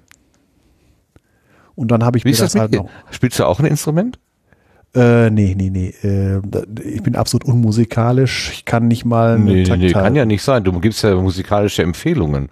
Ich höre, Du hast ja ganz klaren Musik. Musikgeschmack. Ja, äh, du bist ja auch musikalisch, auch wenn du konsumierst, oder? Ja, gut, also gut, wenn manche Leute äh, man könnten meinen, dass das, was ich da höre, keine Musik ist, aber über Geschmack lässt sich ja immer streiten. Ja, natürlich. Okay, also, das, also beim, beim Pottwichtel habt ihr mitgemacht, um einfach im, ähm, ja, sozusagen im Geschäft zu bleiben. Das auch. Und ja, was noch? was war noch? Und, und, und wir haben die, letzte, die letzten zwei Mal ja auch mitgemacht und äh, es war, äh, und halt, äh, weil es auch mal Spaß macht, auch mal über, über den äh, Tellerrand hinaus zu gucken. Aber man weiß ja überhaupt nicht, was kommt. Also weil das heißt überhaupt, weil, das heißt, man weiß schon, man weiß, was im Topf ist, und man weiß halt nicht, was man davon bekommt. Ja, also wenn ich jetzt nur eure Wichtelpartner sehe, Nachtschatten-Podcast und Zylonen-Podcast, muss ich sagen, sind mir beide unbekannt. Das ist, das, ich versuche ja schon einigermaßen einen Überblick über das Podcastland zu bekommen, aber es, ich falle immer wieder äh, auf, also ich sehe immer wieder Angebote, ich falle nicht drauf rein, das ist eine blöde Formulierung. Ich, äh, mein Blick fällt immer wieder auf Angebote, die ich bisher nicht wahrgenommen habe. Und äh, wenn ich den Zylonen-Podcast jetzt so höre mit der Musik, dann muss ich sagen, äh, da habe ich wahrscheinlich was verpasst. Muss ich mal reinhören. Ja, das war, das hatte ich auch gedacht, als wir noch äh, die Folge bekommen haben, habe ich auch erstmal geguckt, wer könnte es gewesen sein. Ich meine, der, der, der Uli hat ja auch gesagt, von wegen, äh, dass er es halt mit einer mit der richtigen Frage an Google relativ schnell hatte. Äh, ich habe Google habe ich nicht bemüht, weil ich die Indizienlage nicht äh, gut genug fand und äh, habe dann einfach mal, wer könnte das? Es mussten irgendwie Nerds gewesen sein, äh, die halt eben äh, irgendwas, weil es war Star Wars zog sich durch den äh, ganzen Podcast und dann kamen von den äh, 60 oder wie viele es waren, blieben noch 10 übrig und ich hatte nachher, als der Uli mir gesagt hatte, ja gut, also der einer der stärksten Verdächtigen war es tatsächlich.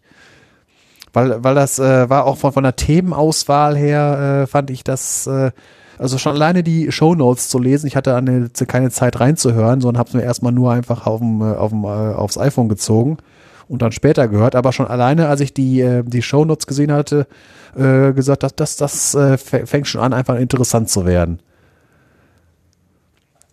Ganz sicher. Ganz sicher. Ja, im Chat steht dem Detlef hätte das auch gefallen. Das glaube ich auf jeden Fall auch, dass es ihm gefallen hätte. Das denke ich auch.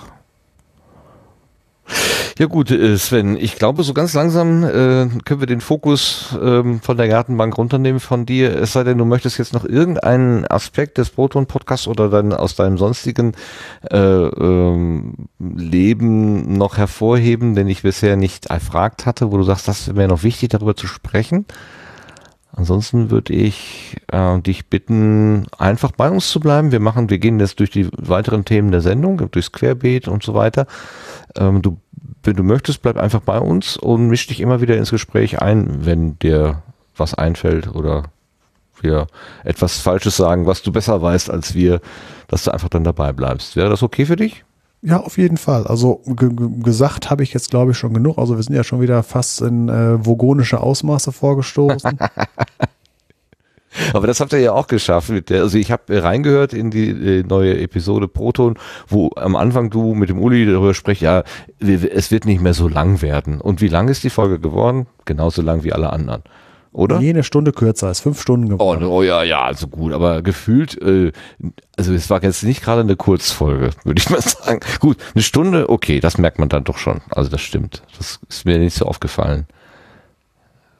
Das ist, ist mir nicht so aufgefallen, erstaunlich. Ja, es hat sich auch ergeben, jetzt war schon allein mit dem Arvid, dass das eine Stunde geworden ist und wir haben noch nicht mal alle Themen durchgehabt. Wir, wir wollten, ja, äh, da war ja noch das, äh, am, am Anfang von dem äh, Einspieler war ja noch äh, das eigentlich von dem Very Large Telescope, da, äh, dass die das effektiv auf, äh, auf die vierfache Größe einfach nur mit äh, Tricks äh, bringen wollten.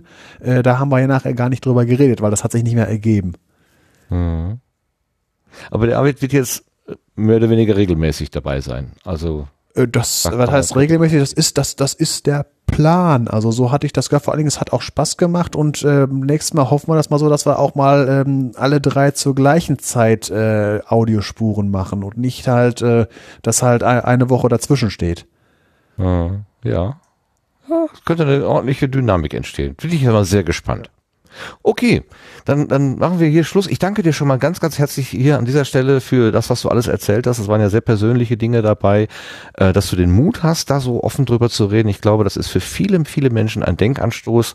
Und ähm, ich glaube, damit bist du mit diesen Gedanken auch nicht so ganz alleine auf der Welt. Also das ist, äh, ich denke, da sind einige Sachen bei gewesen, wo ich denke, äh, da werden sich viele Menschen schon wiederfinden. So wie du dich in diesem Buch Die seltsame Welt des Christopher Doom wiedergefunden hast, so werden sich auch viele in, in deinen Beschreibungen wiederfinden, denke ich. Deswegen nochmal ganz herzlichen Dank. Aber bevor ich jetzt hier noch länger rumquatsche, kommen wir einfach mal ins Querbeet.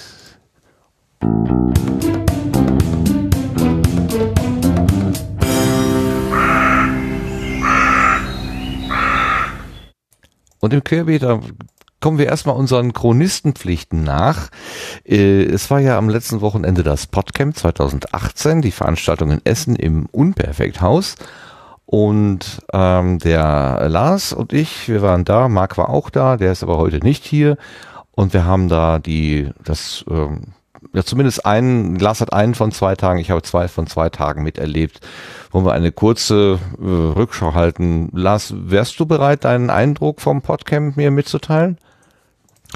Ja, ich kann aber eben ein paar Sachen aus meiner Sicht sagen. Äh, wer den Sendegarten nach dem Podcamp letztes Jahr gehört hat, äh, der hat vielleicht noch ein, ja, ein Einspieler im Ohr, den ich damals äh, zugesteuert hatte. Da war ich ja live noch nicht dabei und da habe ich mich so ein bisschen verhalten geäußert. Ähm, es gab eben so ein paar Kritikpunkte, die ich damals hatte. Äh, dieses Jahr hat sich das ganz anders äh, war das ganz anders. Äh, es war deutlich gelungener. Mir hat's wirklich gefallen. Es waren viele Leute da. Es gab äh, auch einen Haufen Sessions. Äh, da war durchaus was dabei. Die Stimmung fand ich total toll und ähm, ja, mir hat's gefallen. Da ich ne bin ich nächstes Jahr sofort wieder mit dabei. Äh, das fühlte sich ziemlich rund an und ähm, Sessions, was hatte ich gesehen, äh, mir angehört, äh, eine interessante Session zur Umstellung äh, von Podcasts von HTTP auf HTTPS. Das steht kurzfristig bei mir nochmal an bei meinen Angeboten. Ähm, dann gab's noch ein so ein erster Einschnüffel-Workshop sozusagen in Reaper-Ultraschall. Ähm, den fand ich sehr schön aufgezogen. Äh, da war ich allerdings von meinen Kontakten mit Reaper und Ultraschall schon ein bisschen ja, rausgewachsen. Der hat mir jetzt persönlich nicht mehr viel Neues gebracht, aber so wie ich die anderen Leute wahrgenommen habe, ähm, kam das gut an und äh, war auch für die Beteiligten da äh, interessant dabei zuzuhören. Ja, und ansonsten ähm, war ich gar nicht so viel in Sessions drin, sondern äh, habe mich hauptsächlich im Hauptbereich aufgehalten und äh, habe mit vielen Leuten geredet. Jemand hatte auch einen MIDI-Controller dabei, da haben wir ziemlich dran, ziemlich viel dran rumgepuzzelt, äh, den mit Hindenburg und mit Reaper zu verbinden. Also ich mit Hindenburg und zwei andere haben dann äh, mit Reaper gebastelt. Ähm, und das hat einfach alles sehr, sehr viel Spaß gemacht und war ein feiner Tag. Ich kann das nur bestätigen, muss ich sagen. Also ich bin da auch mit sehr gemischten Gefühlen hingefahren, nachdem das äh, Erlebnis im Jahr zuvor ja auch wirklich so eher so sehr gemischt war, sagen wir mal so. Ähm, ich glaube, dass das der Veranstaltung insgesamt sehr gut getan hat, dass der Thorsten sich Verstärkung an seine Seite geholt hat. Ähm, Marc und Florian von der Gretchenfrage waren Mitorganisatoren. Der Stanley, äh, Stanley Witte, der äh, keinen eigenen Podcast macht, aber irgendwie da in diesem Dunstkreis äh, um den drei Fragezeichen Podcast oder Thorsten Runte ja doch schon mal aufgetaucht ist oder Podcastverein jedenfalls. Maurice, den wir vor gar nicht so langer Zeit beim Potro das erste Mal getroffen haben, war auch dabei. Der hat ganz viel so ähm, äh, wir hatten äh, Praktikantendienste, glaube ich, hat er sie genannt. Ähm, es war noch ein Praktikant dabei, ähm, dessen Namen ich mir gerade nicht einfällt. Und dann gibt's da noch diese Frau aus der Marketing-Ecke. Ähm, das ganze Podcast war ein bisschen gesponsert von vier, drei oder vier Herstellern, einem Bildschirmhersteller, ein Tastaturhersteller, ein Kopfhörerhersteller, eine Bank äh, für die auch für mehr so kreative Projekte irgendwie fördern und so weiter. Und äh, diese Auswahl, die wurde über eine Agentur gemacht und die Dame von der Agentur, die war auch dabei, die hat zwei Tage, hat sich das alles angeguckt und hat auch das eine oder andere wohl im Hintergrund so ein bisschen gesteuert. Ich glaube, dass das dieser Veranstaltung insgesamt sehr gut getan hat. Also ähm, Teile der völlig kleinen Eindruck, äh, waren interessante Leute da, da haben sich auch ganz interessante Arbeitskreise und Workshops ergeben und auch ich habe da ähm, äh, interessante Sachen gesehen. Der eine war, da hat sich eine Teilnehmerin, die Nina, die hat mit dem Gedanken gespielt, einen Podcast zu starten und wollte dann, das hatten wir auch getwittert, so wissen, was, was sind denn die Do's und Don'ts, was sind denn die sieben Todsünden des Podcastings, was muss ich auf jeden Fall vermeiden. Und dann haben sich da irgendwie zwölf Leute in so einen Saal gesetzt und sie hat eine Frage geäußert und es ging reihum äh, ein, ein, ein, entweder eine Meinung dazu oder ein Kommentar oder eine Empfehlung, was man machen kann. Das wurde teilweise kontrovers diskutiert. Der eine sagte, äh, was weiß ich, auf die Frage, kann man mit einem Handy Podcast aufnehmen? Da sagt der eine, nee, das reicht nicht und der andere sagt, das reicht ja wohl. Und dann, also es war eine sehr lebhafte, ein sehr lebhaftes Gespräch, sehr äh, freundlich und respektvoll miteinander. Ähm, das war insgesamt äh, so der Spirit, der sich so durchgezogen hat. Und am äh, Sonntag, das hast du gar nicht mehr mitbekommen, ähm, Sonntag gab es dann so eine Abschlusssession, wo dann auch so ein bisschen über die Perspektive für das nächste Jahr nachgedacht wurde. Das hat der Florian ähm, äh, moderiert und der ist Pastoralreferent, also irgendwie da so mit der Kirche verbunden.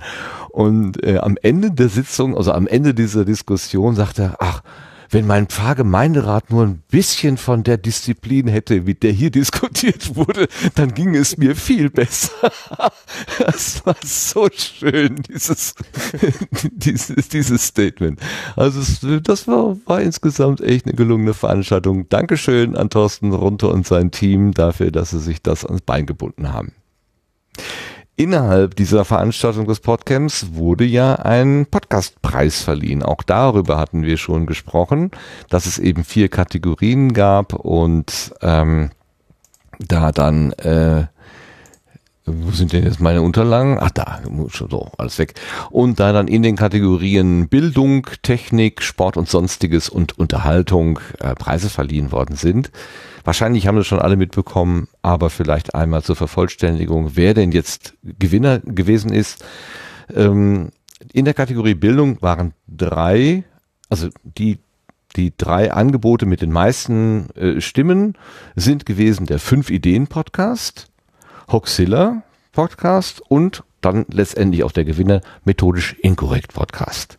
Die waren also dann, der, also der äh, Nikolas war auch dann da, hat den Preis abgeholt wurde so ein bisschen befragt. Ähm, über die Hintergründe, wie diese Kategorien zustande gekommen sind, äh, wurde nichts gesagt. Also in, in, nur insoweit, dass der Detlef Breitenbach, von dem wir gerade schon über Sven ein paar Mal was äh, äh gehört haben, dass der äh, wohl diese Kategorien mitentwickelt hat. Weißt du da etwas drüber, Sven? Äh, wo war er? Beim Pod, äh, Podcasterpreis, Pod, Podcastpreis 2018, dass es diese Kategorien Bildung, Technik, Sport und Sonstiges und Unterhaltung gibt. Das soll auf Detlef zurückgeführt sein. Äh, wenn, dann hat er das in Konferenzen, also in irgendwer, wo ich nicht dabei war. Ähm, er mhm. hat ja auch viel gemacht äh, über, hier über äh, mit seinem iPad, wenn, die, wenn, wenn er äh, mit live irgendwas gemacht hat, aber ich habe davon jetzt so nichts mitbekommen. Ich wusste, dass er bei Wispots mitgemacht hat und so ja. und äh, äh, da, da auch äh, in der Redaktion mit drinne war, aber jetzt die, äh, die Details und so weiter weiß ich jetzt nicht von, weil ich auch nie, nicht immer da war. Okay, aber ich bringe das noch eben zu Ende. Dann gab es noch die Kategorie Technik. Da haben die meisten abgestimmt für Insert Moin, Apfelklatsch und der Gewinner in der Kategorie ist Auf ein Bier.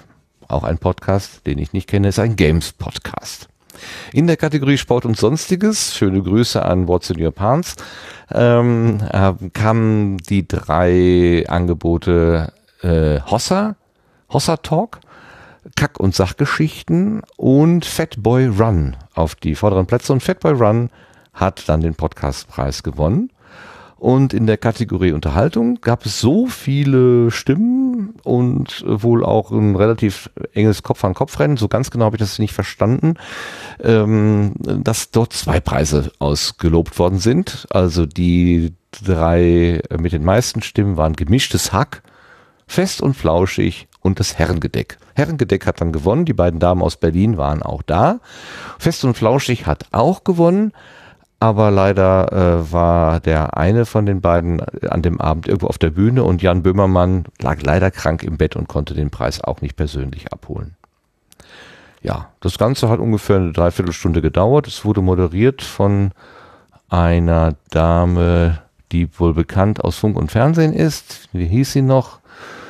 Äh, Emily Wickham Ähm, mir sagte das nichts, aber ich fand, das hat so, hatte schon eine gewisse Rundheit. Also ich glaube nicht, dass sie sich jetzt mit den mit dem Podcast Land so wirklich ganz intensiv auseinandergesetzt hat, aber ähm, das war auf jeden Fall schon mal deutlich vorzeigbarer, als es im letzten Jahr gewesen ist, wo diese Preisverleihung ja innerhalb von fünf Minuten zu Ende war und man wusste gar nicht, wann es angefangen, wann es richtig aufgehört hatte.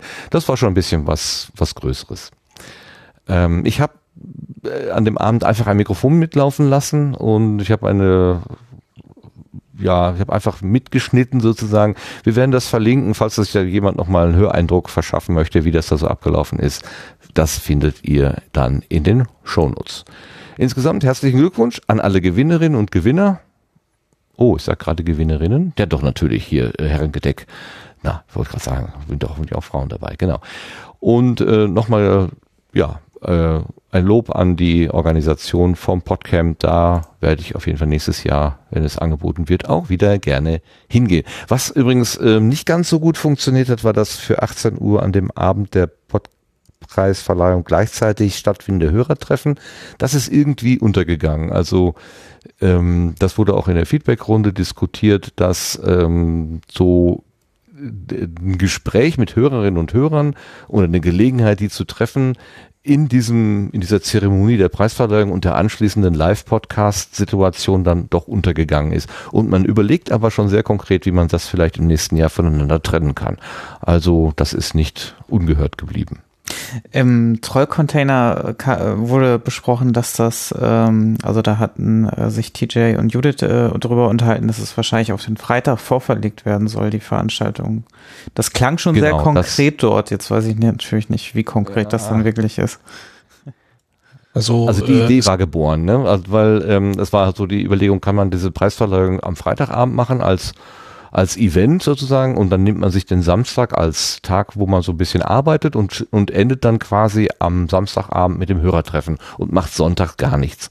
Das war aber mehr so eine, so ein Brainstorming-Punkt. Also mhm. das ist, okay. äh, ich habe nicht den Eindruck, dass das jetzt schon final abge, abgesegnet war. Aber so, es wurde so gefragt, könntet, könntet ihr damit leben? Wäre das für euch okay oder wäre das jetzt für so Bahnreisende irgendwie zum Beispiel oder Leute, die von weiter hergekommen sind? Waren auch einige da, jetzt zum Beispiel TJ äh, aus der Ecke München oder Judith, äh, die hatten echt lange Anreise dafür. Und äh, umso mehr freue ich mich, dass das dann auch ein Tag war, wo die beiden dann auch ein positives Fazit oder ein ganzes, ganzes, ganzes Wochenende, wo die beiden dann ein positives Fazit mitnehmen konnten, so in Summe.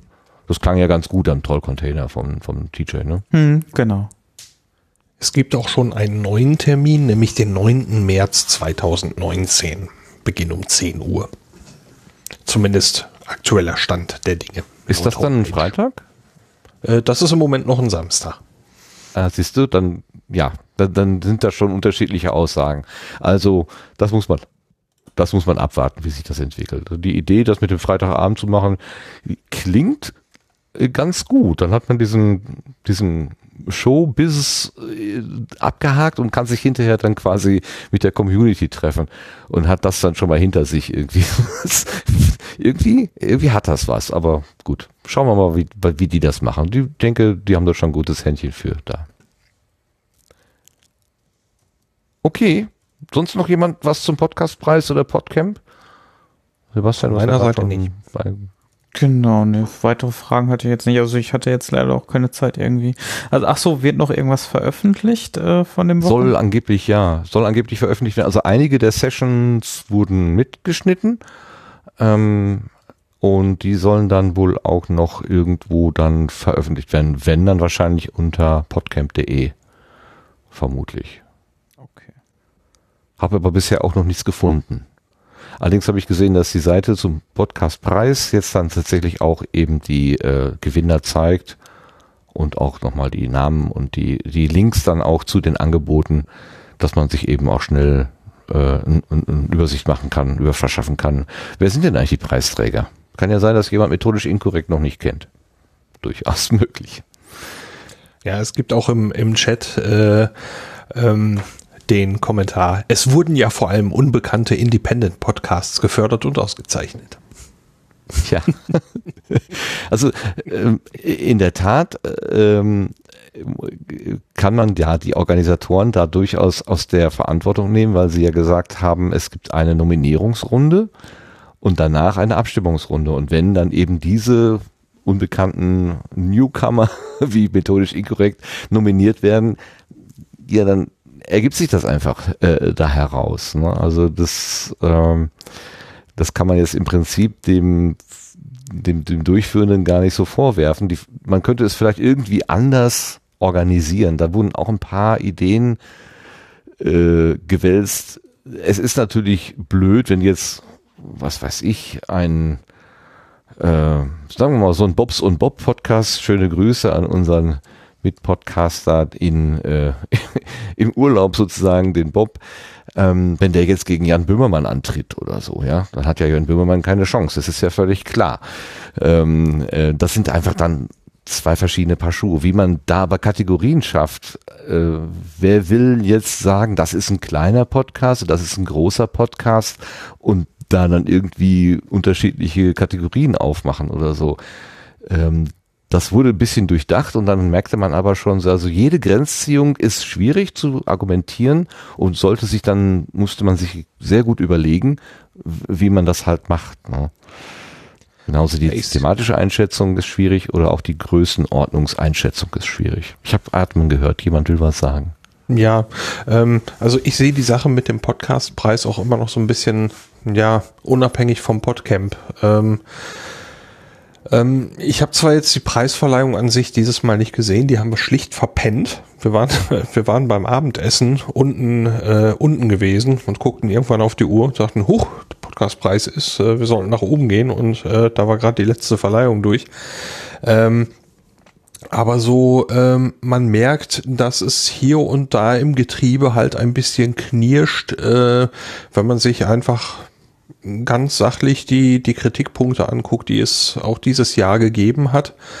Und äh, ja, ich, ich bin nicht sicher, ob man in der Lage ist, diese Kritikpunkte alle so abzuhaken, dass es für alle fair ist. Und äh, deswegen bin ich da, was, was die ganze Preisgeschichte angeht, aber so ein bisschen, bisschen zögerlich und äh, vorsichtig. Ähm, aber ansonsten, wenn man, wenn ich das mal ausklammere, fand ich das Podcamp eben prima. Jo, hat sich einfach gut angefühlt und waren nette Leute da, waren auch also deutlich mehr Leute da als letztes Jahr. Okay, letztes Jahr muss man dann auch wiederum dazu sagen, das war ja der Tag, wo da das gegenüberliegende Einkaufszentrum mit einer Bombendrohung bedroht wurde und äh, also da waren ja das war ja, stand ja rundum voll mit Polizisten und das wurde auch in Funk und Fernsehen äh, kommuniziert. Und da sind ja auch viele ganz spontan dann eben zu Hause geblieben, weil sie gedacht haben, wenn da eine Bombe hochgeht, dann möchte ich nicht zehn Meter in der, äh, in der Nähe sein, sozusagen. Ähm, das hat vielleicht auch ein bisschen die Stimmung getrübt. Kann sein, äh, dass das auch tatsächlich an den Menschen oder an den fehlenden Menschen gelegen hat. Denn so ein Workshop oder ein Barcamp, das lebt natürlich davon, dass da Menschen irgendwie mitmachen, mitgestalten und das hat auf jeden Fall dieses Jahr richtig funktioniert. Das muss man sagen. Okay, dann schließen wir das ab und schauen mal, äh, was sich vielleicht im nächsten Jahr in Essen tut. Zwischendurch gibt's ja regelmäßig viermal im Jahr das Pott-Ruhetreffen, eh, auch im Unperfekthaus, das wiederum von vielen auch gelobt wurde als Kreativtempel sozusagen mitten in der Essener Innenstadt. Kann man auch wieder nur sagen, äh, hat sich total bewährt, auch äh, der Umgang da mit den Leuten, mit den, mit den Betreibern, alles total unkompliziert und sehr angenehm.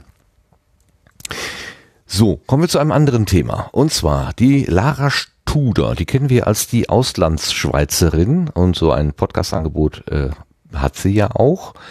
Äh, die möchte aber ein neues Projekt starten und das soll heißen äh, Mensch, glaube ich. Nee, Hashtag, Hashtag Mensch. Sie schreibt dazu, der Frühling rückt näher und die ersten Blüten sind zum Greifen nah. Auch in der Podcast-Landschaft herrscht, wie wir alle wissen, stets Bewegung. Erblühen soll auch ein neues Projekt von Lara Studer, die Macherin unter anderem vom Das Leben als Auslandsschweizerin Podcast. Und wie ich gerade feststelle, hat sie das nicht geschrieben, sondern unser lieber Kollege Marc, der heute Abend aber nicht da sein kann, weil er irgendwo äh, dienstlich aufgehalten wird.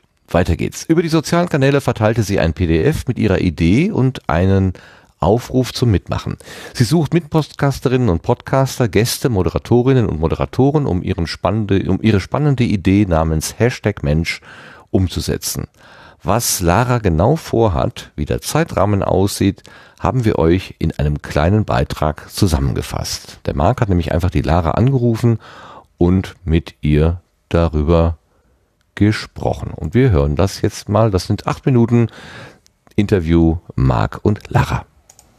In der Podcast-Landschaft ist der Garten bunt geschmückt und es entstehen immer wieder neue Knospen. Für eine neue Knospe ist Lara Studer verantwortlich. Hallo Lara. Hallo. Lara Studer, wer ist das eigentlich? Sie ist verantwortlich unter anderem für den schönen Podcast Das Leben als Auslandsschweizerin.de, hat aktuell 73 Folgen, podcastet nicht immer alleine, sondern auch gerne mal mit Gästen. Ist das richtig? Habe ich das so richtig wiedergegeben? Das hast du richtig wiedergegeben, genau.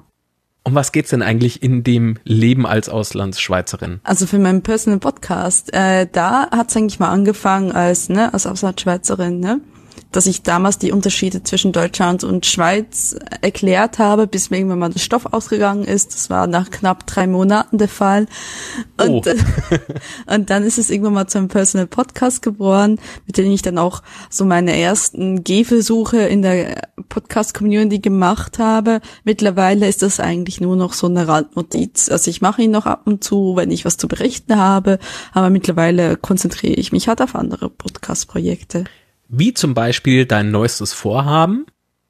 Du hast über Social Media aufgerufen zum Mitmachen. Was hat dich denn dazu bewegt, dieses PDF da zu schreiben? Das sind ja fast zwei Seiten voll mit Infos und das sieht sehr professionell aus. Was hast du denn da genau vor? Um was geht's?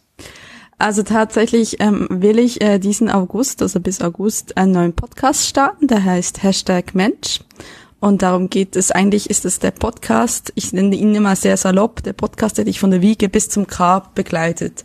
Es soll ein äh, Podcast sein, der eigentlich alle ähm, möglichst alle Aspekte des menschlichen Lebens abbildet. Also von Kinderkriegen über Kindererziehung, über aber auch Kinderlosigkeit, über Partnersuche, über Scheidung, über Altersarmut etc. Und dafür suche ich mit Podcaster, weil das soll eine Talkrunde sein und halt mit, äh, mit verschiedenen Gästen, die halt immer wieder mal wechseln und auch gerne mal mit wechselnden ähm, Moderatoren.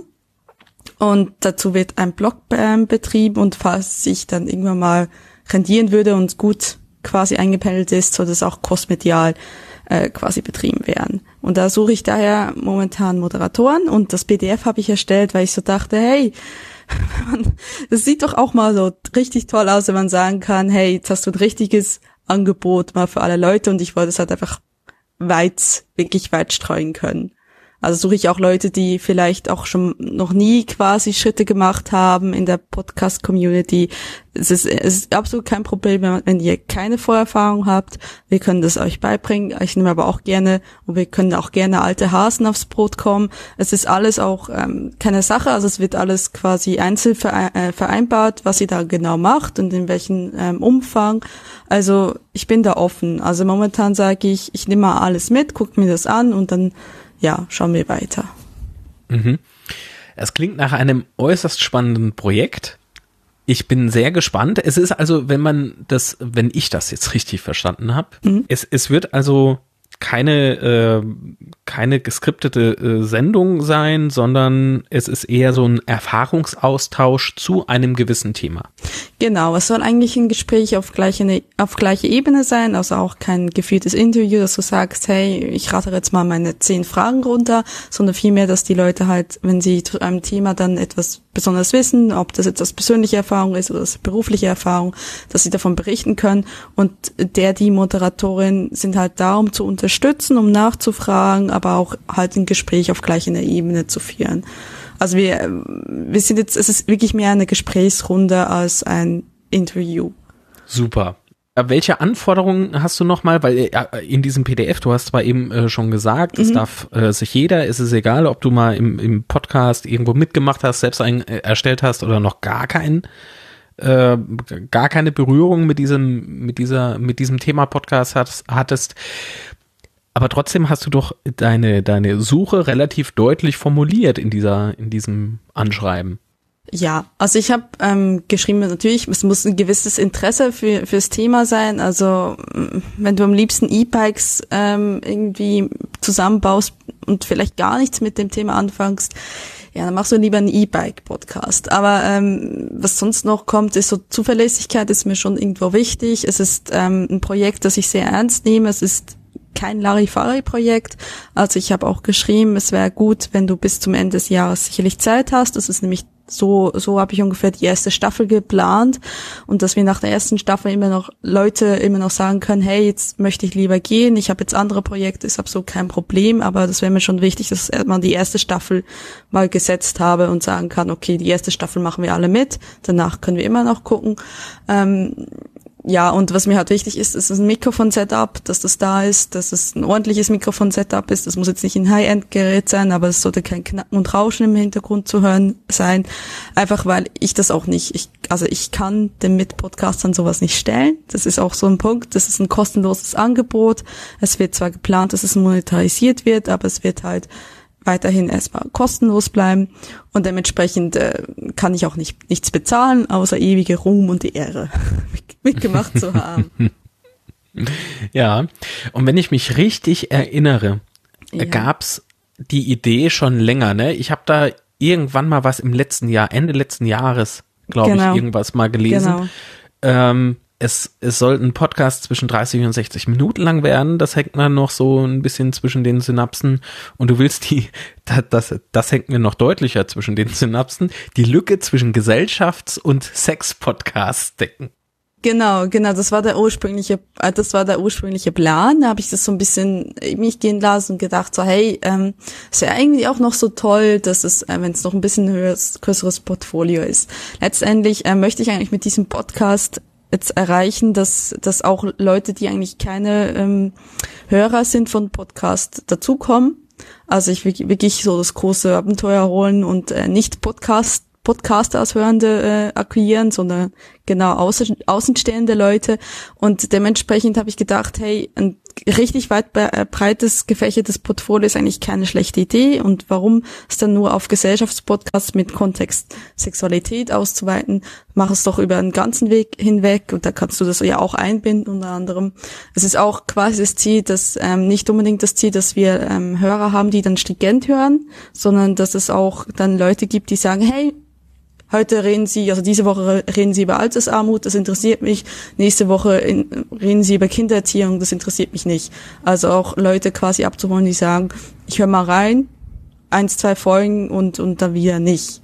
Und dementsprechend ist das Portfolio extrem weit gestellt bei diesem Podcast. Es gibt dir aber auch als Mitpodcaster die Möglichkeit zu sagen, hey, zu dem Thema habe ich was zu beizutragen, das interessiert mich, da möchte ich gerne moderieren, da möchte ich gerne schneiden, wie auch immer. Um, oder äh, zu sagen, nee, da habe ich überhaupt kein Interesse, da will ich nicht mitmachen. Deswegen ist es auch das Ziel, dass ich ein großes Moderatorenteam habe, so dass wir das uns ein bisschen aufteilen können und die Last nicht auf jede gefällt. Liebe Lara, herzlichen Dank für deine Zeit, äh, lieben Dank für deine Ausführungen und viel Erfolg mit deinem Vorhaben. Und ich gebe jetzt zurück in den Sendegarten, falls ich nicht selbst da bin. Tschüss. Tschüss. In der Tat, du bist nicht selber da, Marc. Du hast es sehr weise vorhergesehen. Aber du hast uns diesen schönen Einspieler gemacht und das schöne Gespräch mit Lara geführt. Vielen Dank äh, von dieser Stelle dem Projekt. Alles Gute. Ich hoffe, dass das was Schönes wird und wir dann auch darüber, äh, über den Erfolg berichten können. Berichtet haben wir letztes Mal schon über Podigy. Äh, da tut sich in letzter Zeit eine Menge und es ist wieder was Neues ähm, bei Ihnen aufgeschlagen, nämlich eine, ein Angebot All-in-One aus einer Hand der Monetarisierung. Der Sebastian hat sich das mal angeschaut. Sebastian, bitte. Ja, genau. Es geht um Monetarisierung und zwar ähm, stellt quasi Podigy unter dem äh, Namen Podigy Premium eine, also ihre Version einer voll integrierten Lösung zur Monetarisierung eines Podcastes vor. Das heißt, man kann seinen Podcast, sofern man ähm, Indie-Rockstar oder ein Business-Abo hat, dort ähm, zum Monetarisieren äh, bereitstellen. Sprich, man kann also das Ganze hinter einer Bezahlschranke, einem individuellen Feed äh, platzieren, so dass also ausgewählte Hörer und Hörerinnen ähm, dann darüber abgerechnet werden können. Äh, das äh, Ganze ist auf, basierend immer auf einem Zeitmodell, sprich ähm, man, also der der Hörer oder die Hörerin kauft halt für, für einen Monat oder für ein Jahr halt den Zugang zu diesem individuellen Feed und ähm, kriegt dann halt dementsprechend die dort platzierten äh, Audio-Podcasts. Ähm, ja, das Ganze kostet dann zusätzlich, außer dass man halt äh, schon einen, ein bestehendes Polygy-Abo haben muss, äh, dann nochmal 10% ähm, Gebühren und auch nochmal Zahlungsgebühren. Das kann man sich aber alles auf der Webseite bei Podigy nochmal genauer nachlesen und unterstützt werden aktuell an Zahlungsmethoden, Kreditkarten und SEPA-Überweisungen. Ja, das. Okay, bitte? Das war es eigentlich schon, ja. Ah, Okay, vielen Dank. Ähm, ich habe hier gerade mal wieder das falsche Keyboard benutzt und äh, die Karte, die du gerade im, im, im Betrieb hast, habe ich ins Archiv verschoben. Äh, es war keine Absicht. es ist keine Wertung damit verbunden. Entschuldigung. Irgendwas ist hier schiefgegangen. Äh, Ich kann hier äh, auch ich denn jetzt? Ja, okay, ich drücke jetzt hier einfach mal auf Ich habe es wiederhergestellt. ist sie weg, ne? Oh, ihr tut mir so leid. Es tut mir so leid. War keine böse Absicht. Bevor ich noch mehr kaputt mache, übergebe ich lieber an äh, den äh, Lars, der uns jetzt über die nächsten Termine informiert. Tut er nicht. Ach so, Entschuldigung, ich bin ganz durcheinander. Wolltest du das noch diskutieren, das Podigy Premium Paket? Wollen wir da was zu sagen? Ich? Du, Ich Sebastian, wolltest du das diskutieren? Nein, ich wollte da jetzt auch nichts dazu sagen. Ich habe auf den Einspieler gewartet. Ich auch. Ja, ja, ja, ja. Ich habe mich gerade selber gebremst. Okay, okay. Wenn ihr alle so drauf wartet, dann mache ich das natürlich für euch. Juhu.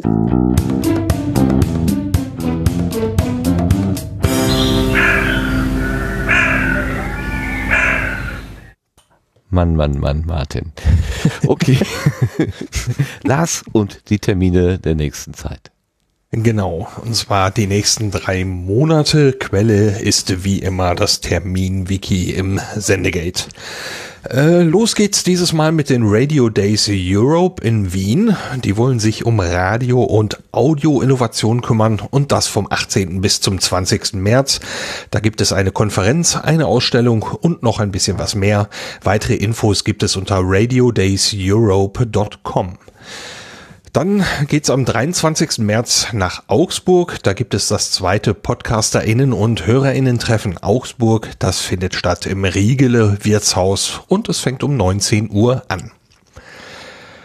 Dann wechseln wir nach Frankreich. Da wird in der Stadt Rennes in der Bretagne das Podrennen stattfinden. stattfinden. Es beginnt am 31. März und endet am 1. April. Gefragt sind dort neugierige Menschen, die sich treffen wollen. PodcasterInnen und HörerInnen sind genauso eingeladen, sich zu treffen, Ideen auszutauschen und Innovationen zu entwickeln. Dann, Martin hat es gerade schon mal erwähnt, dann gibt's wieder ein Pottruhe, das Ganze am 6. April, wie immer im Unperfekthaus in Essen. Beginn ist um 19 Uhr. Unter pottruhe.de gibt's hier immer die aktuellen Infos. Vom 2. bis zum 4. Mai ist wieder die Republika in Berlin und mittendrin, nämlich am 3. Mai, da gibt's wieder ein PodcasterInnen-Treffen. Das beginnt um 19 Uhr auf dem Sonnendeck im Hof der Station Berlin. Um da teilzunehmen, braucht man kein Ticket für die Republika. Da ist wohl abends irgendwie geöffnet. Ich war selber noch nie da, aber ein Thread im Sendegate verrät da alles weitere und da steht eben auch drin, dass man da ohne Ticket hin kann. Am 2. Juni ist dann wieder der Day of the Podcast, bei dem wir den ganzen Tag live gepodcastet. Dafür trifft man sich im Kiez FM Studio des Pangea Hauses in Berlin und dazu gibt's weitere Infos unter dayofthepodcast.de. Gerade hatte ich schon erwähnt, die Radio Days Europe in Wien, aber es gibt auch noch den Radio Days Europe Podcast Day. Die Worte werden immer länger. Das Ganze findet statt in Kopenhagen. Bitte? Radio Day Podcast Day oder was? Radio? Days Europe Podcast Day, ja. Ah, Das findet schön, statt in okay. Kopenhagen und das am 12. Juni 2018. Und das richtet sich dann wohl ein bisschen mehr an äh, unsere Zielgruppe, nämlich die Radio Days Europe. Die sind mit, ich glaube, über 800 Euro fürs Ticket äh, nicht ganz preiswert. Ähm, jetzt äh, für die Radio Days Europe Podcast Day kostet das Super Early Bird Ticket, äh, das man noch bis zum 31. Mai bekommt, äh, 225 Euro, was allerdings für eine Tagesveranstaltung auch noch äh, durchaus wohl eine Hausnummer ist. Wer da aber äh, mal nachgucken möchte, findet weitere Infos im Netz unter radiodayseuropodcastday.com. In einem Wort, keine Bindestriche, irgendwas, einfach hintereinander weggerasselt. Ähm, Das wer das Ganze so besser. nicht reintippern möchte, kann das Ganze auch im Sendegate in dem, in dem Termin-Thread äh, sich alles angucken und die Links anklicken. Da gibt's alle weiteren Links und eben auch noch genauere Adressen und so weiter. Und das Wiki ist, das sage ich ja auch jedes Mal, offen für weitere Einträge. Die werden dann hier beim nächsten Mal auch genannt. Und das wär's. Ganz großartig. Vielen Dank und Entschuldigung, dass ich da so zwischengequakt habe. Aber das hat mich überrannt hier. Ich, also mit Wortwitz kann man mir ja immer eine große Freude machen. Sehr, sehr schön. Vielen Dank, dass du die Termine immer so schön im Auge behältst und uns hier mitteilst. Okay, dann kommen wir schon zu den Setzlingen.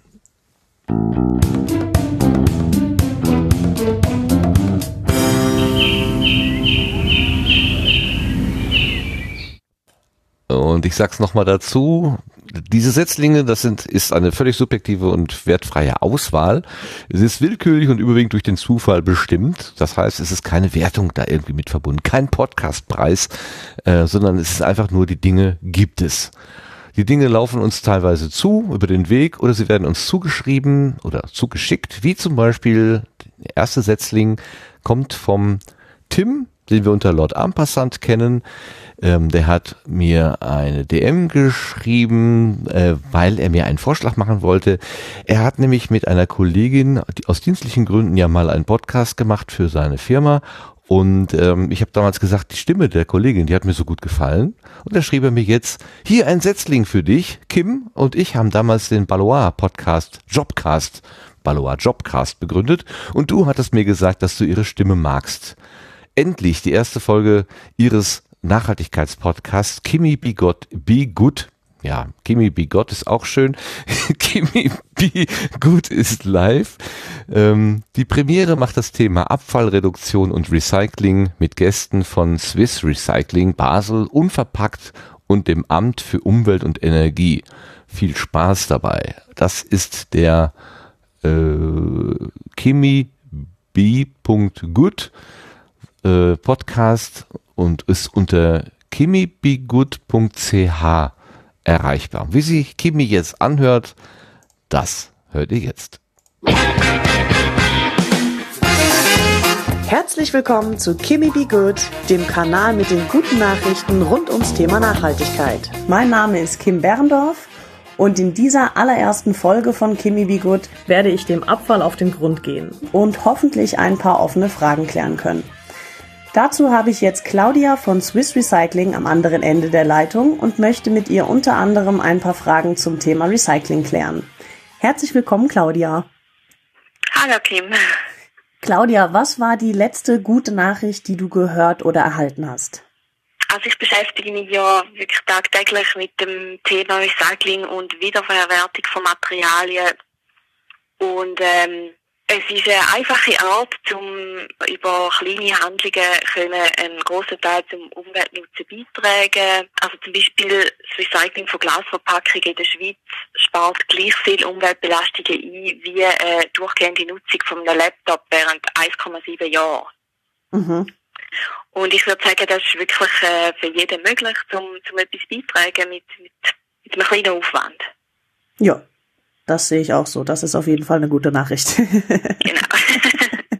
Warum ist denn eine richtige Entsorgung beziehungsweise Recycling überhaupt wichtig?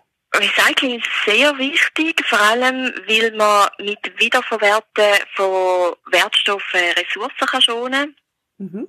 Energie kann sparen, CO2 kann reduzieren und so immer wieder neue Wertstoffe entstehen. Okay, also das heißt, die Wertstoffe, die dann recycelt werden, werden nachher wieder zu etwas Neuem verwertet sozusagen. Ganz genau. Also ähm, zum Beispiel anhand von der PET, ähm, PET-Getränkeflaschen, die werden ja aus Erdöl hergestellt. Mhm. Und wenn man die PET-Flaschen recyceln kann, dann braucht man viel weniger neues Erdöl, um wieder neue PET-Flaschen herzustellen.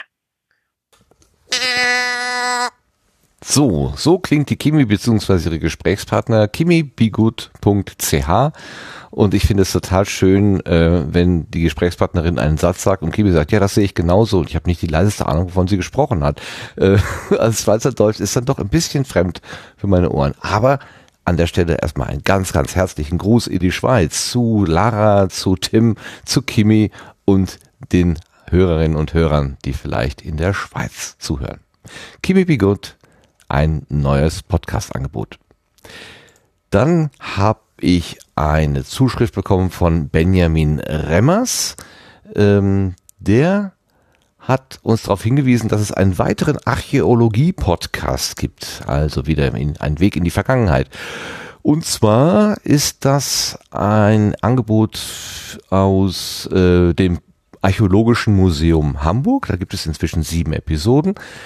Ähm, es gab da mal einen sogenannten Eiszeiten-Podcast. Der hatte sich aber nur mit einer Sonderausstellung beschäftigt. Das ist aber anscheinend so gut angekommen, dass sie jetzt über das gesamte Museum einen Podcast gestartet haben und der heißt Archäologie äh, AMH, AMH Podcast. Archäologie, äh, Archä mein Gott, Podcast des Archäologischen Museums Hamburg. Vielleicht ein bisschen sperrig, aber es klingt recht unsperrig. Moin Moin und herzlich willkommen zum ersten Podcast auf amh.de. Mein Name ist Julian Gebhardt. Äh, wir machen das hier gerade eben zum ersten Mal für das Museum. Äh, Zuhörer kennen vielleicht schon die Eiszeiten-Podcasts, die waren auch vom Archäologischen Museum. Das hier ist jetzt der erste Podcast allgemein vom Museum. Ich sitze hier mit Herrn Professor Weiß, dem Direktor des Hauses, und Herrn Merkel, den Sammlungsleiter. Und mit den beiden werde ich jetzt in der nächsten halben Stunde plus ein bisschen darüber sprechen, was das Museum erstmal ist. Für alle, die das jetzt hier zum ersten Mal hören und das Museum vielleicht auch noch nicht so gut kennen. Beziehungsweise auch, was die beiden so berichten können, äh, was sich in der Zeit, in der sie hier, hier schon arbeiten, geändert hat, was man vielleicht nicht unbedingt mitbekommt, wenn man jetzt einfach nur unten in der Sammlung ist oder in den Sammlungen, in den Ausstellungen. Ähm, und am Ende werden wir noch ein bisschen darüber sprechen, äh, was dieses Museum eigentlich genau, was da die Vision dahinter ist, was da der Traum hinter ist quasi oder was die Vorstellungen davon sind, was es sein kann. Genau, ja, erstmal herzlich willkommen. Ähm, Herr Weiß, Herr Meckel, möchten Sie sich noch mal selber kurz vorstellen, was Sie, wer Sie sind und was Sie hier machen? Das will ich gern tun. Mein Name ist Rainer Maria Weiß. Ich bin der Direktor des Museums, des Archäologischen Museums Hamburg und des Stadtmuseums Harburg. Wir sind ja auch für die Stadtgeschichte zuständig. Genau. Und in der Funktion bin ich gleichzeitig, und das ist eine glückliche Kombination, wie ich finde, der Landesarchäologe von Hamburg. Wir sind also für die Ausgrabungen in der Freien Hansestadt Hamburg zuständig und auch für die Bodendenkmalpflege, für die Archäologie Genau. im großen Landkreis Harburg. Also ein sehr vielfältiges Tätigkeitsspektrum. Ja, allerdings. Äh, da, da werden wir auf jeden Fall noch ein bisschen drüber sprechen, was da alles dazugehört. Das ist ja tatsächlich eine ganze Menge. Es sind ja mehr als jetzt nur Ausstellungen unten im Museum. Diese Ausstellungen werden ja aber auch zusammengestellt und geleitet von Herrn Merkel. Der sitzt hier neben mir. Herr Merkel. Ja, ich bin der Sammlungsleiter hier im Haus und in der Funktion kuratiere ich häufige Ausstellungen, immer dann, wenn sie meinen Beritt betreffen, also sprich, wenn es archäologische Ausstellungen sind, gelegentlich auch mal äh, außergewöhnliche Dinge, die dann mit Stadtgeschichte ein bisschen zu tun haben, wie damals die Ausstellung Wilhelmsburg, Napoleons Silberschatz. Und mh, gleichzeitig bin ich verantwortlich für die gesamte IT-Strategie des Hauses. Also alles das, was wir an digitalen Vermittlungskonzepten uns hier ausdenken, das koordiniere ich. Das denke ich mir zwar nicht aus, aber das koordiniere ich. Versuche manchmal auch die Mittel dafür zu, zu kriegen und setze dann mit den entsprechenden ähm, Firmen, Anbietern, Dienstleistern solche Projekte um. So, Soweit der Ausschnitt aus dem AMH-Podcast und er hat eine einfache URL, die heißt nämlich amh.de slash podcasts und da kommt man dahin. Also der Podcast aus dem Archäologischen Museum in Hamburg.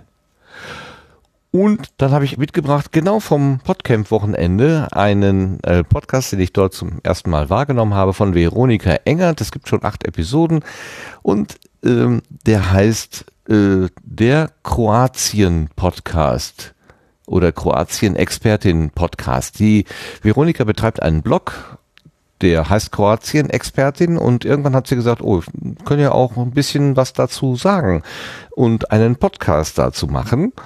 Und sie war auch, wie gesagt, am Wochenende in Essen, hat sich da eben getummelt und umgeschaut.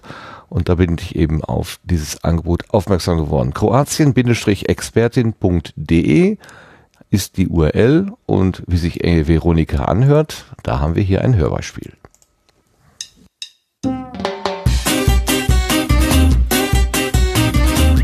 Kroatien-Expertin. Der Podcast über Kroatien, wie es nicht im Reiseführer steht. Eure Gastgeberin ist Veronika Wengert. Herzlich willkommen und dobrodošli zu meinem neuen Podcast Kroatien-Expertin, dem Podcast über Kroatien. Bevor es losgeht mit den einzelnen Folgen, möchte ich euch in dieser Nullnummer kurz erzählen, wer ich eigentlich bin, warum ich das überhaupt mache und worum es in diesem Podcast geht. In den einzelnen Folgen soll es jeweils um ein bestimmtes Thema gehen. In kurzen, knappen Beiträgen, die nicht länger als 10, 15 Minuten dauern werden, erfahrt ihr alles, was ihr schon immer über Kroatien wissen wolltet. Da dürfen Reisetipps nicht fehlen, Hinweise, wo es den schönsten Strand gibt, welche Musik ihr hören solltet, warum die Kroaten so gerne in Cafés sitzen. Oder es soll um leckere Rezepte gehen, um Traditionen, Kultur, Geschichte, Politik, Land und Leute. In meinem Podcast möchte ich euch auch gerne Menschen vorstellen, die einen ganz besonderen Bezug zu Kroatien haben. Aber wie komme ich überhaupt auf so einen Namen? Kroatien-Expertin. Also, das war so. Ich habe ja kroatische Wurzeln, mehrere Jahre in Kroatien gelebt, ich kann die Sprache und so weiter. Immer, wenn ich auf einer Party oder Veranstaltung bin, gibt es garantiert jemanden, der auf mich zukommt und sagt, hey, du bist doch die Kroatien-Expertin, oder? Hm, also, geht es weiter. Mein Bruder, Vater, Hund, Katze, Maus hat mir von dir erzählt. Oh, hallo, bin ich das? Ja, und zwar, ich möchte mit meiner Familie nach Kroatien in den Urlaub fahren. Kennst du nicht zufällig? Dann kommt meistens eine ganze Auflistung. Einen flachen Sandstrand für die Kinder, ein schönes Hotel und ein gutes Restaurant. Ach ja, und der Hund muss auch noch mit. Also dachte ich mir, Gut, wieso nenne ich meinen Blog eigentlich nicht so? Und nun eben den Podcast, der dazugehört. So wurde Kroatien-Expertin geboren. Das kann man sicherlich gut verstehen. Das ist die Veronika, die Kroatien-Expertin und ihr Podcast-Angebot kroatien-expertin.de. Und dann muss man sich über die Seite so ein bisschen weiterhangeln. Das ist dann slash tipp kroatien-podcast. Aber ich glaube, das findet man auch so recht schnell. Okay, das waren unsere Setzlinge und damit kommen wir jetzt auf die Zielgerade der Sendung und zu unseren Blütenschätzen.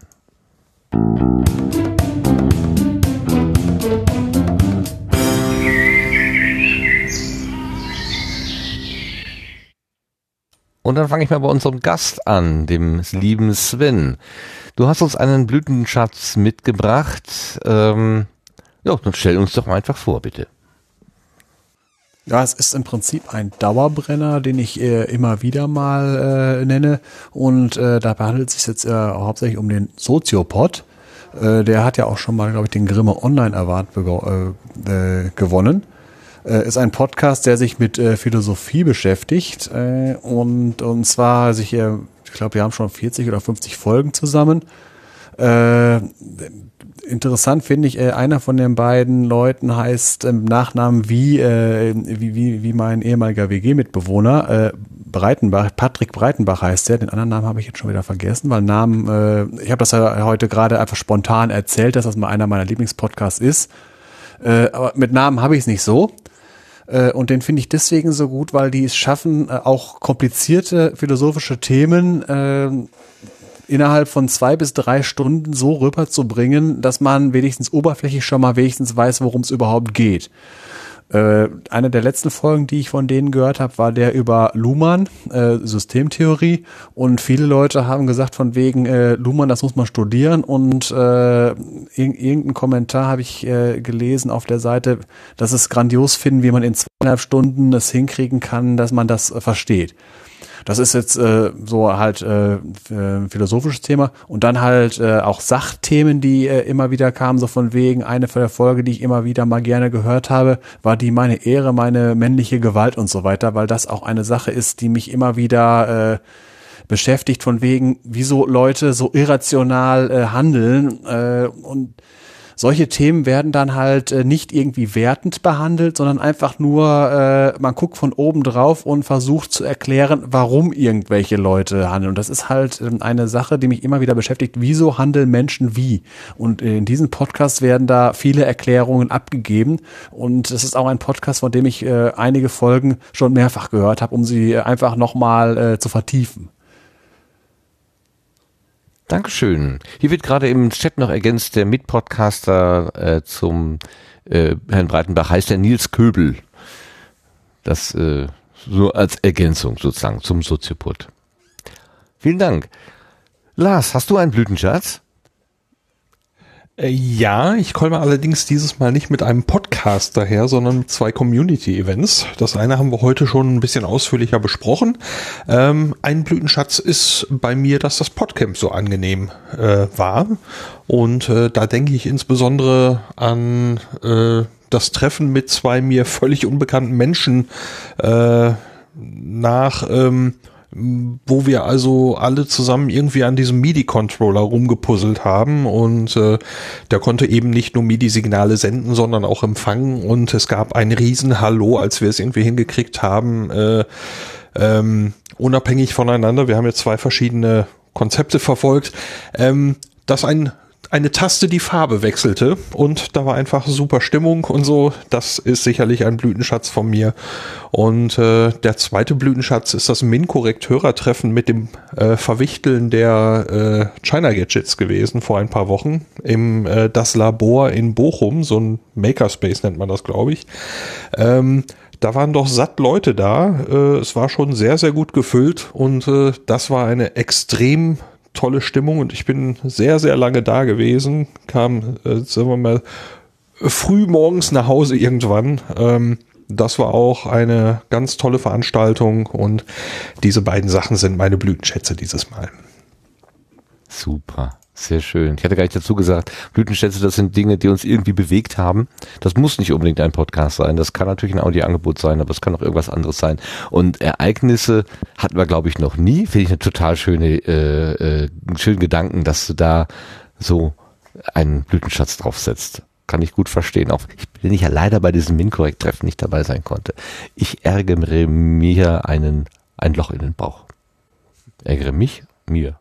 Egal. Es tut auf jeden Fall weh. Aber ich freue mich, dass es so schön gewesen ist für euch. Sebastian, hast du einen Blütenschatz? Ich muss diesmal passen. Okay, mehr Mut zu keinem Blütenschatz. Sehr schön, sehr schön. Ich habe noch was mitgebracht und auch mit einem Hörbeispiel gleich. Und zwar ist das aus dem Wir müssen reden Podcast. Da unterhalten sich Michael Seemann und Max von Webel eher sporadisch, jetzt in letzter Zeit auch wieder mal etwas häufiger miteinander. Ähm, der Max von Webel war auch lange Zeit in äh, dem Vorläufer der Freak Show. Ähm, in Mobile Max hieß das damals. Da war er lange Zeit mit ähm, Podcaster. Ist dann nach äh, Kalifornien übergesiedelt. Ich glaube, der arbeitet für Facebook, sozusagen ein Feindesland, wenn ich das richtig verstanden habe damals. War so ein bisschen so das Etikett, was man ihm angeklebt hat. Und die beiden unterhalten sich ähm, dann über den Atlantik äh, äh, quasi über Gott und die Welt, was ihnen gerade so auffällt. Ganz viel über Politik, was macht der Herr Trump da und so weiter. Und in der letzten Episode kam plötzlich, ähm, da hat der, der Max hat berichtet, dass er in Neuseeland in Urlaub gewesen wäre und in Neuseeland ist Linksfahrgebot und dann kam plötzlich die Frage auf, warum gibt es überhaupt das Links- und Rechtsfahren? Also wer hat denn überhaupt die, die Seiten festgelegt. Ähm, und aus, da ist quasi aus dem Gedanken ist etwas entstanden, was man durchaus als Aufgabe an unsere archäologisch oder historisch interessierte Community, den Teil der Community, die äh, historisch interessiert ist, äh, geben kann.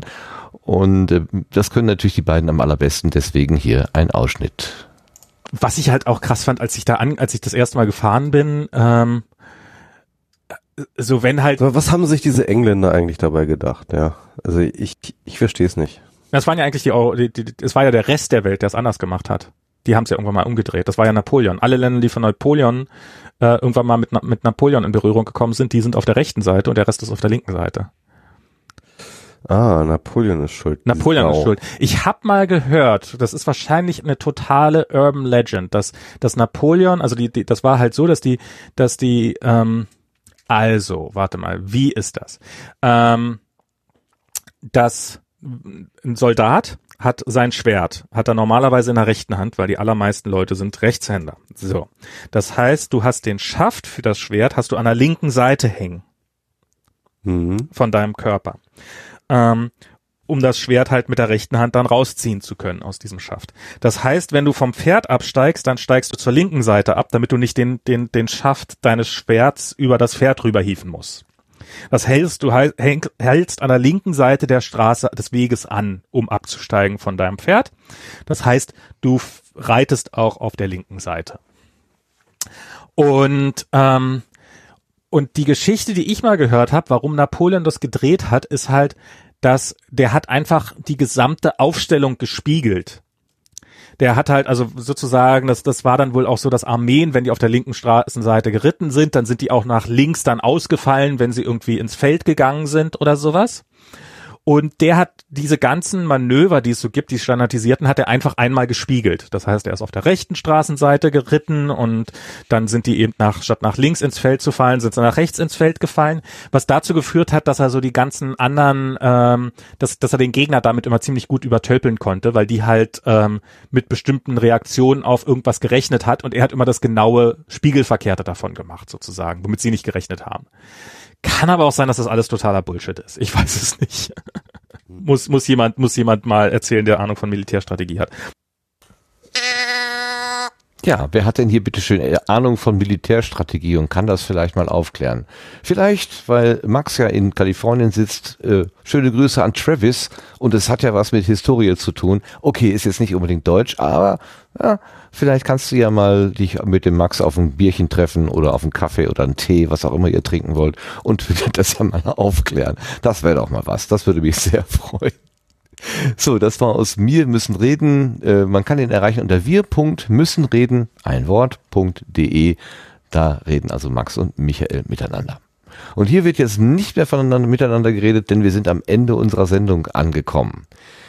Ich danke ganz besonders herzlich unserem lieben Gast, dem Sven, der so viele und so persönliche Worte geäußert hat. Ähm, ich freue mich sehr, dass ihr den Proton Podcast weitermacht und da einfach weiter Energie reinsetzt und ähm, die den Faden einfach weiterspinnt. Ganz toll und danke, dass du heute da gewesen bist und so schön davon und auch von dir erzählt hast. Herzlichen Dank. Ja, und ich danke auch. Es hat mir auch Spaß gemacht und äh, gerne, gerne wieder und äh, wir werden auf jeden Fall weitermachen. Das sind gute Nachrichten.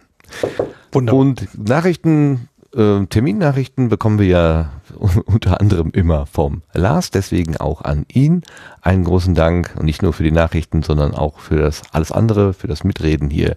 Ganz herzlichen Dank, dass du da gewesen bist, Lars. Wie immer eine Freude. Ach, wunderbar. Und äh, der Mensch, der das Ganze hier nicht nur technisch, aber auch technisch betreut, das ist der liebe Sebastian und auch an dich einen ganz besonderen Dank dafür. Gerne. In Abwesenheit auch ein Dank an Marc. Er hat uns ja diesen Beitrag gemacht. Er hat sich gerade auch auf Twitter schon gemeldet. Also anscheinend kann er uns hören und ist quasi im Geiste mit dabei. Junge, äh, komm bald wieder, hätte ich beinahe gesagt. Aber das sage ich natürlich nicht, weil das, das wäre ja zu freundlich. Das kann ich mir nicht. Dann würde ich ja hier mein Image kaputt machen. Das geht natürlich nicht. Schickt uns ein Dank so, jede so, schickst du uns noch eben mit so einem Ohrwurm raus, ja? Soll ich mein Akkordeon auspacken? Ich sing dir das vor. Das muss jetzt nicht mehr. Ich finde bestimmt auch noch ein Fischerhemd irgendwo. noch ein paar Bilder ins, ins Auge, ins, ins, ins Hirn setzen. Okay, also der Dank geht auch vor allen Dingen an die Hörerinnen und Hörer, die das jetzt hier live mitgehört haben oder nachher in der Konserve hören. Wie gesagt, ähm, macht damit, was ihr wollt, hört autonom, das ist immer das Allerbeste. Und natürlich diejenigen, die hier im Chat mitgeschrieben haben, waren heute nicht ganz so viel los, aber ein paar sehr spannende und äh, doch auch sehr korrigierende Einwände sind da auch gekommen. Ganz herzlichen Dank, dass ihr das immer wieder mitmacht hier und ja, wir versuchen dann auch diesen Faden, unseren Faden weiter zu spinnen und den Sendegarten dann auch weiter leben zu lassen. So, jetzt nochmal alle in die Runde. Eine gute Nacht, eine gute Zeit, bis zum nächsten Mal. Tschüss zusammen. Tschüss. Tschüss. Tschüss. Tschüss.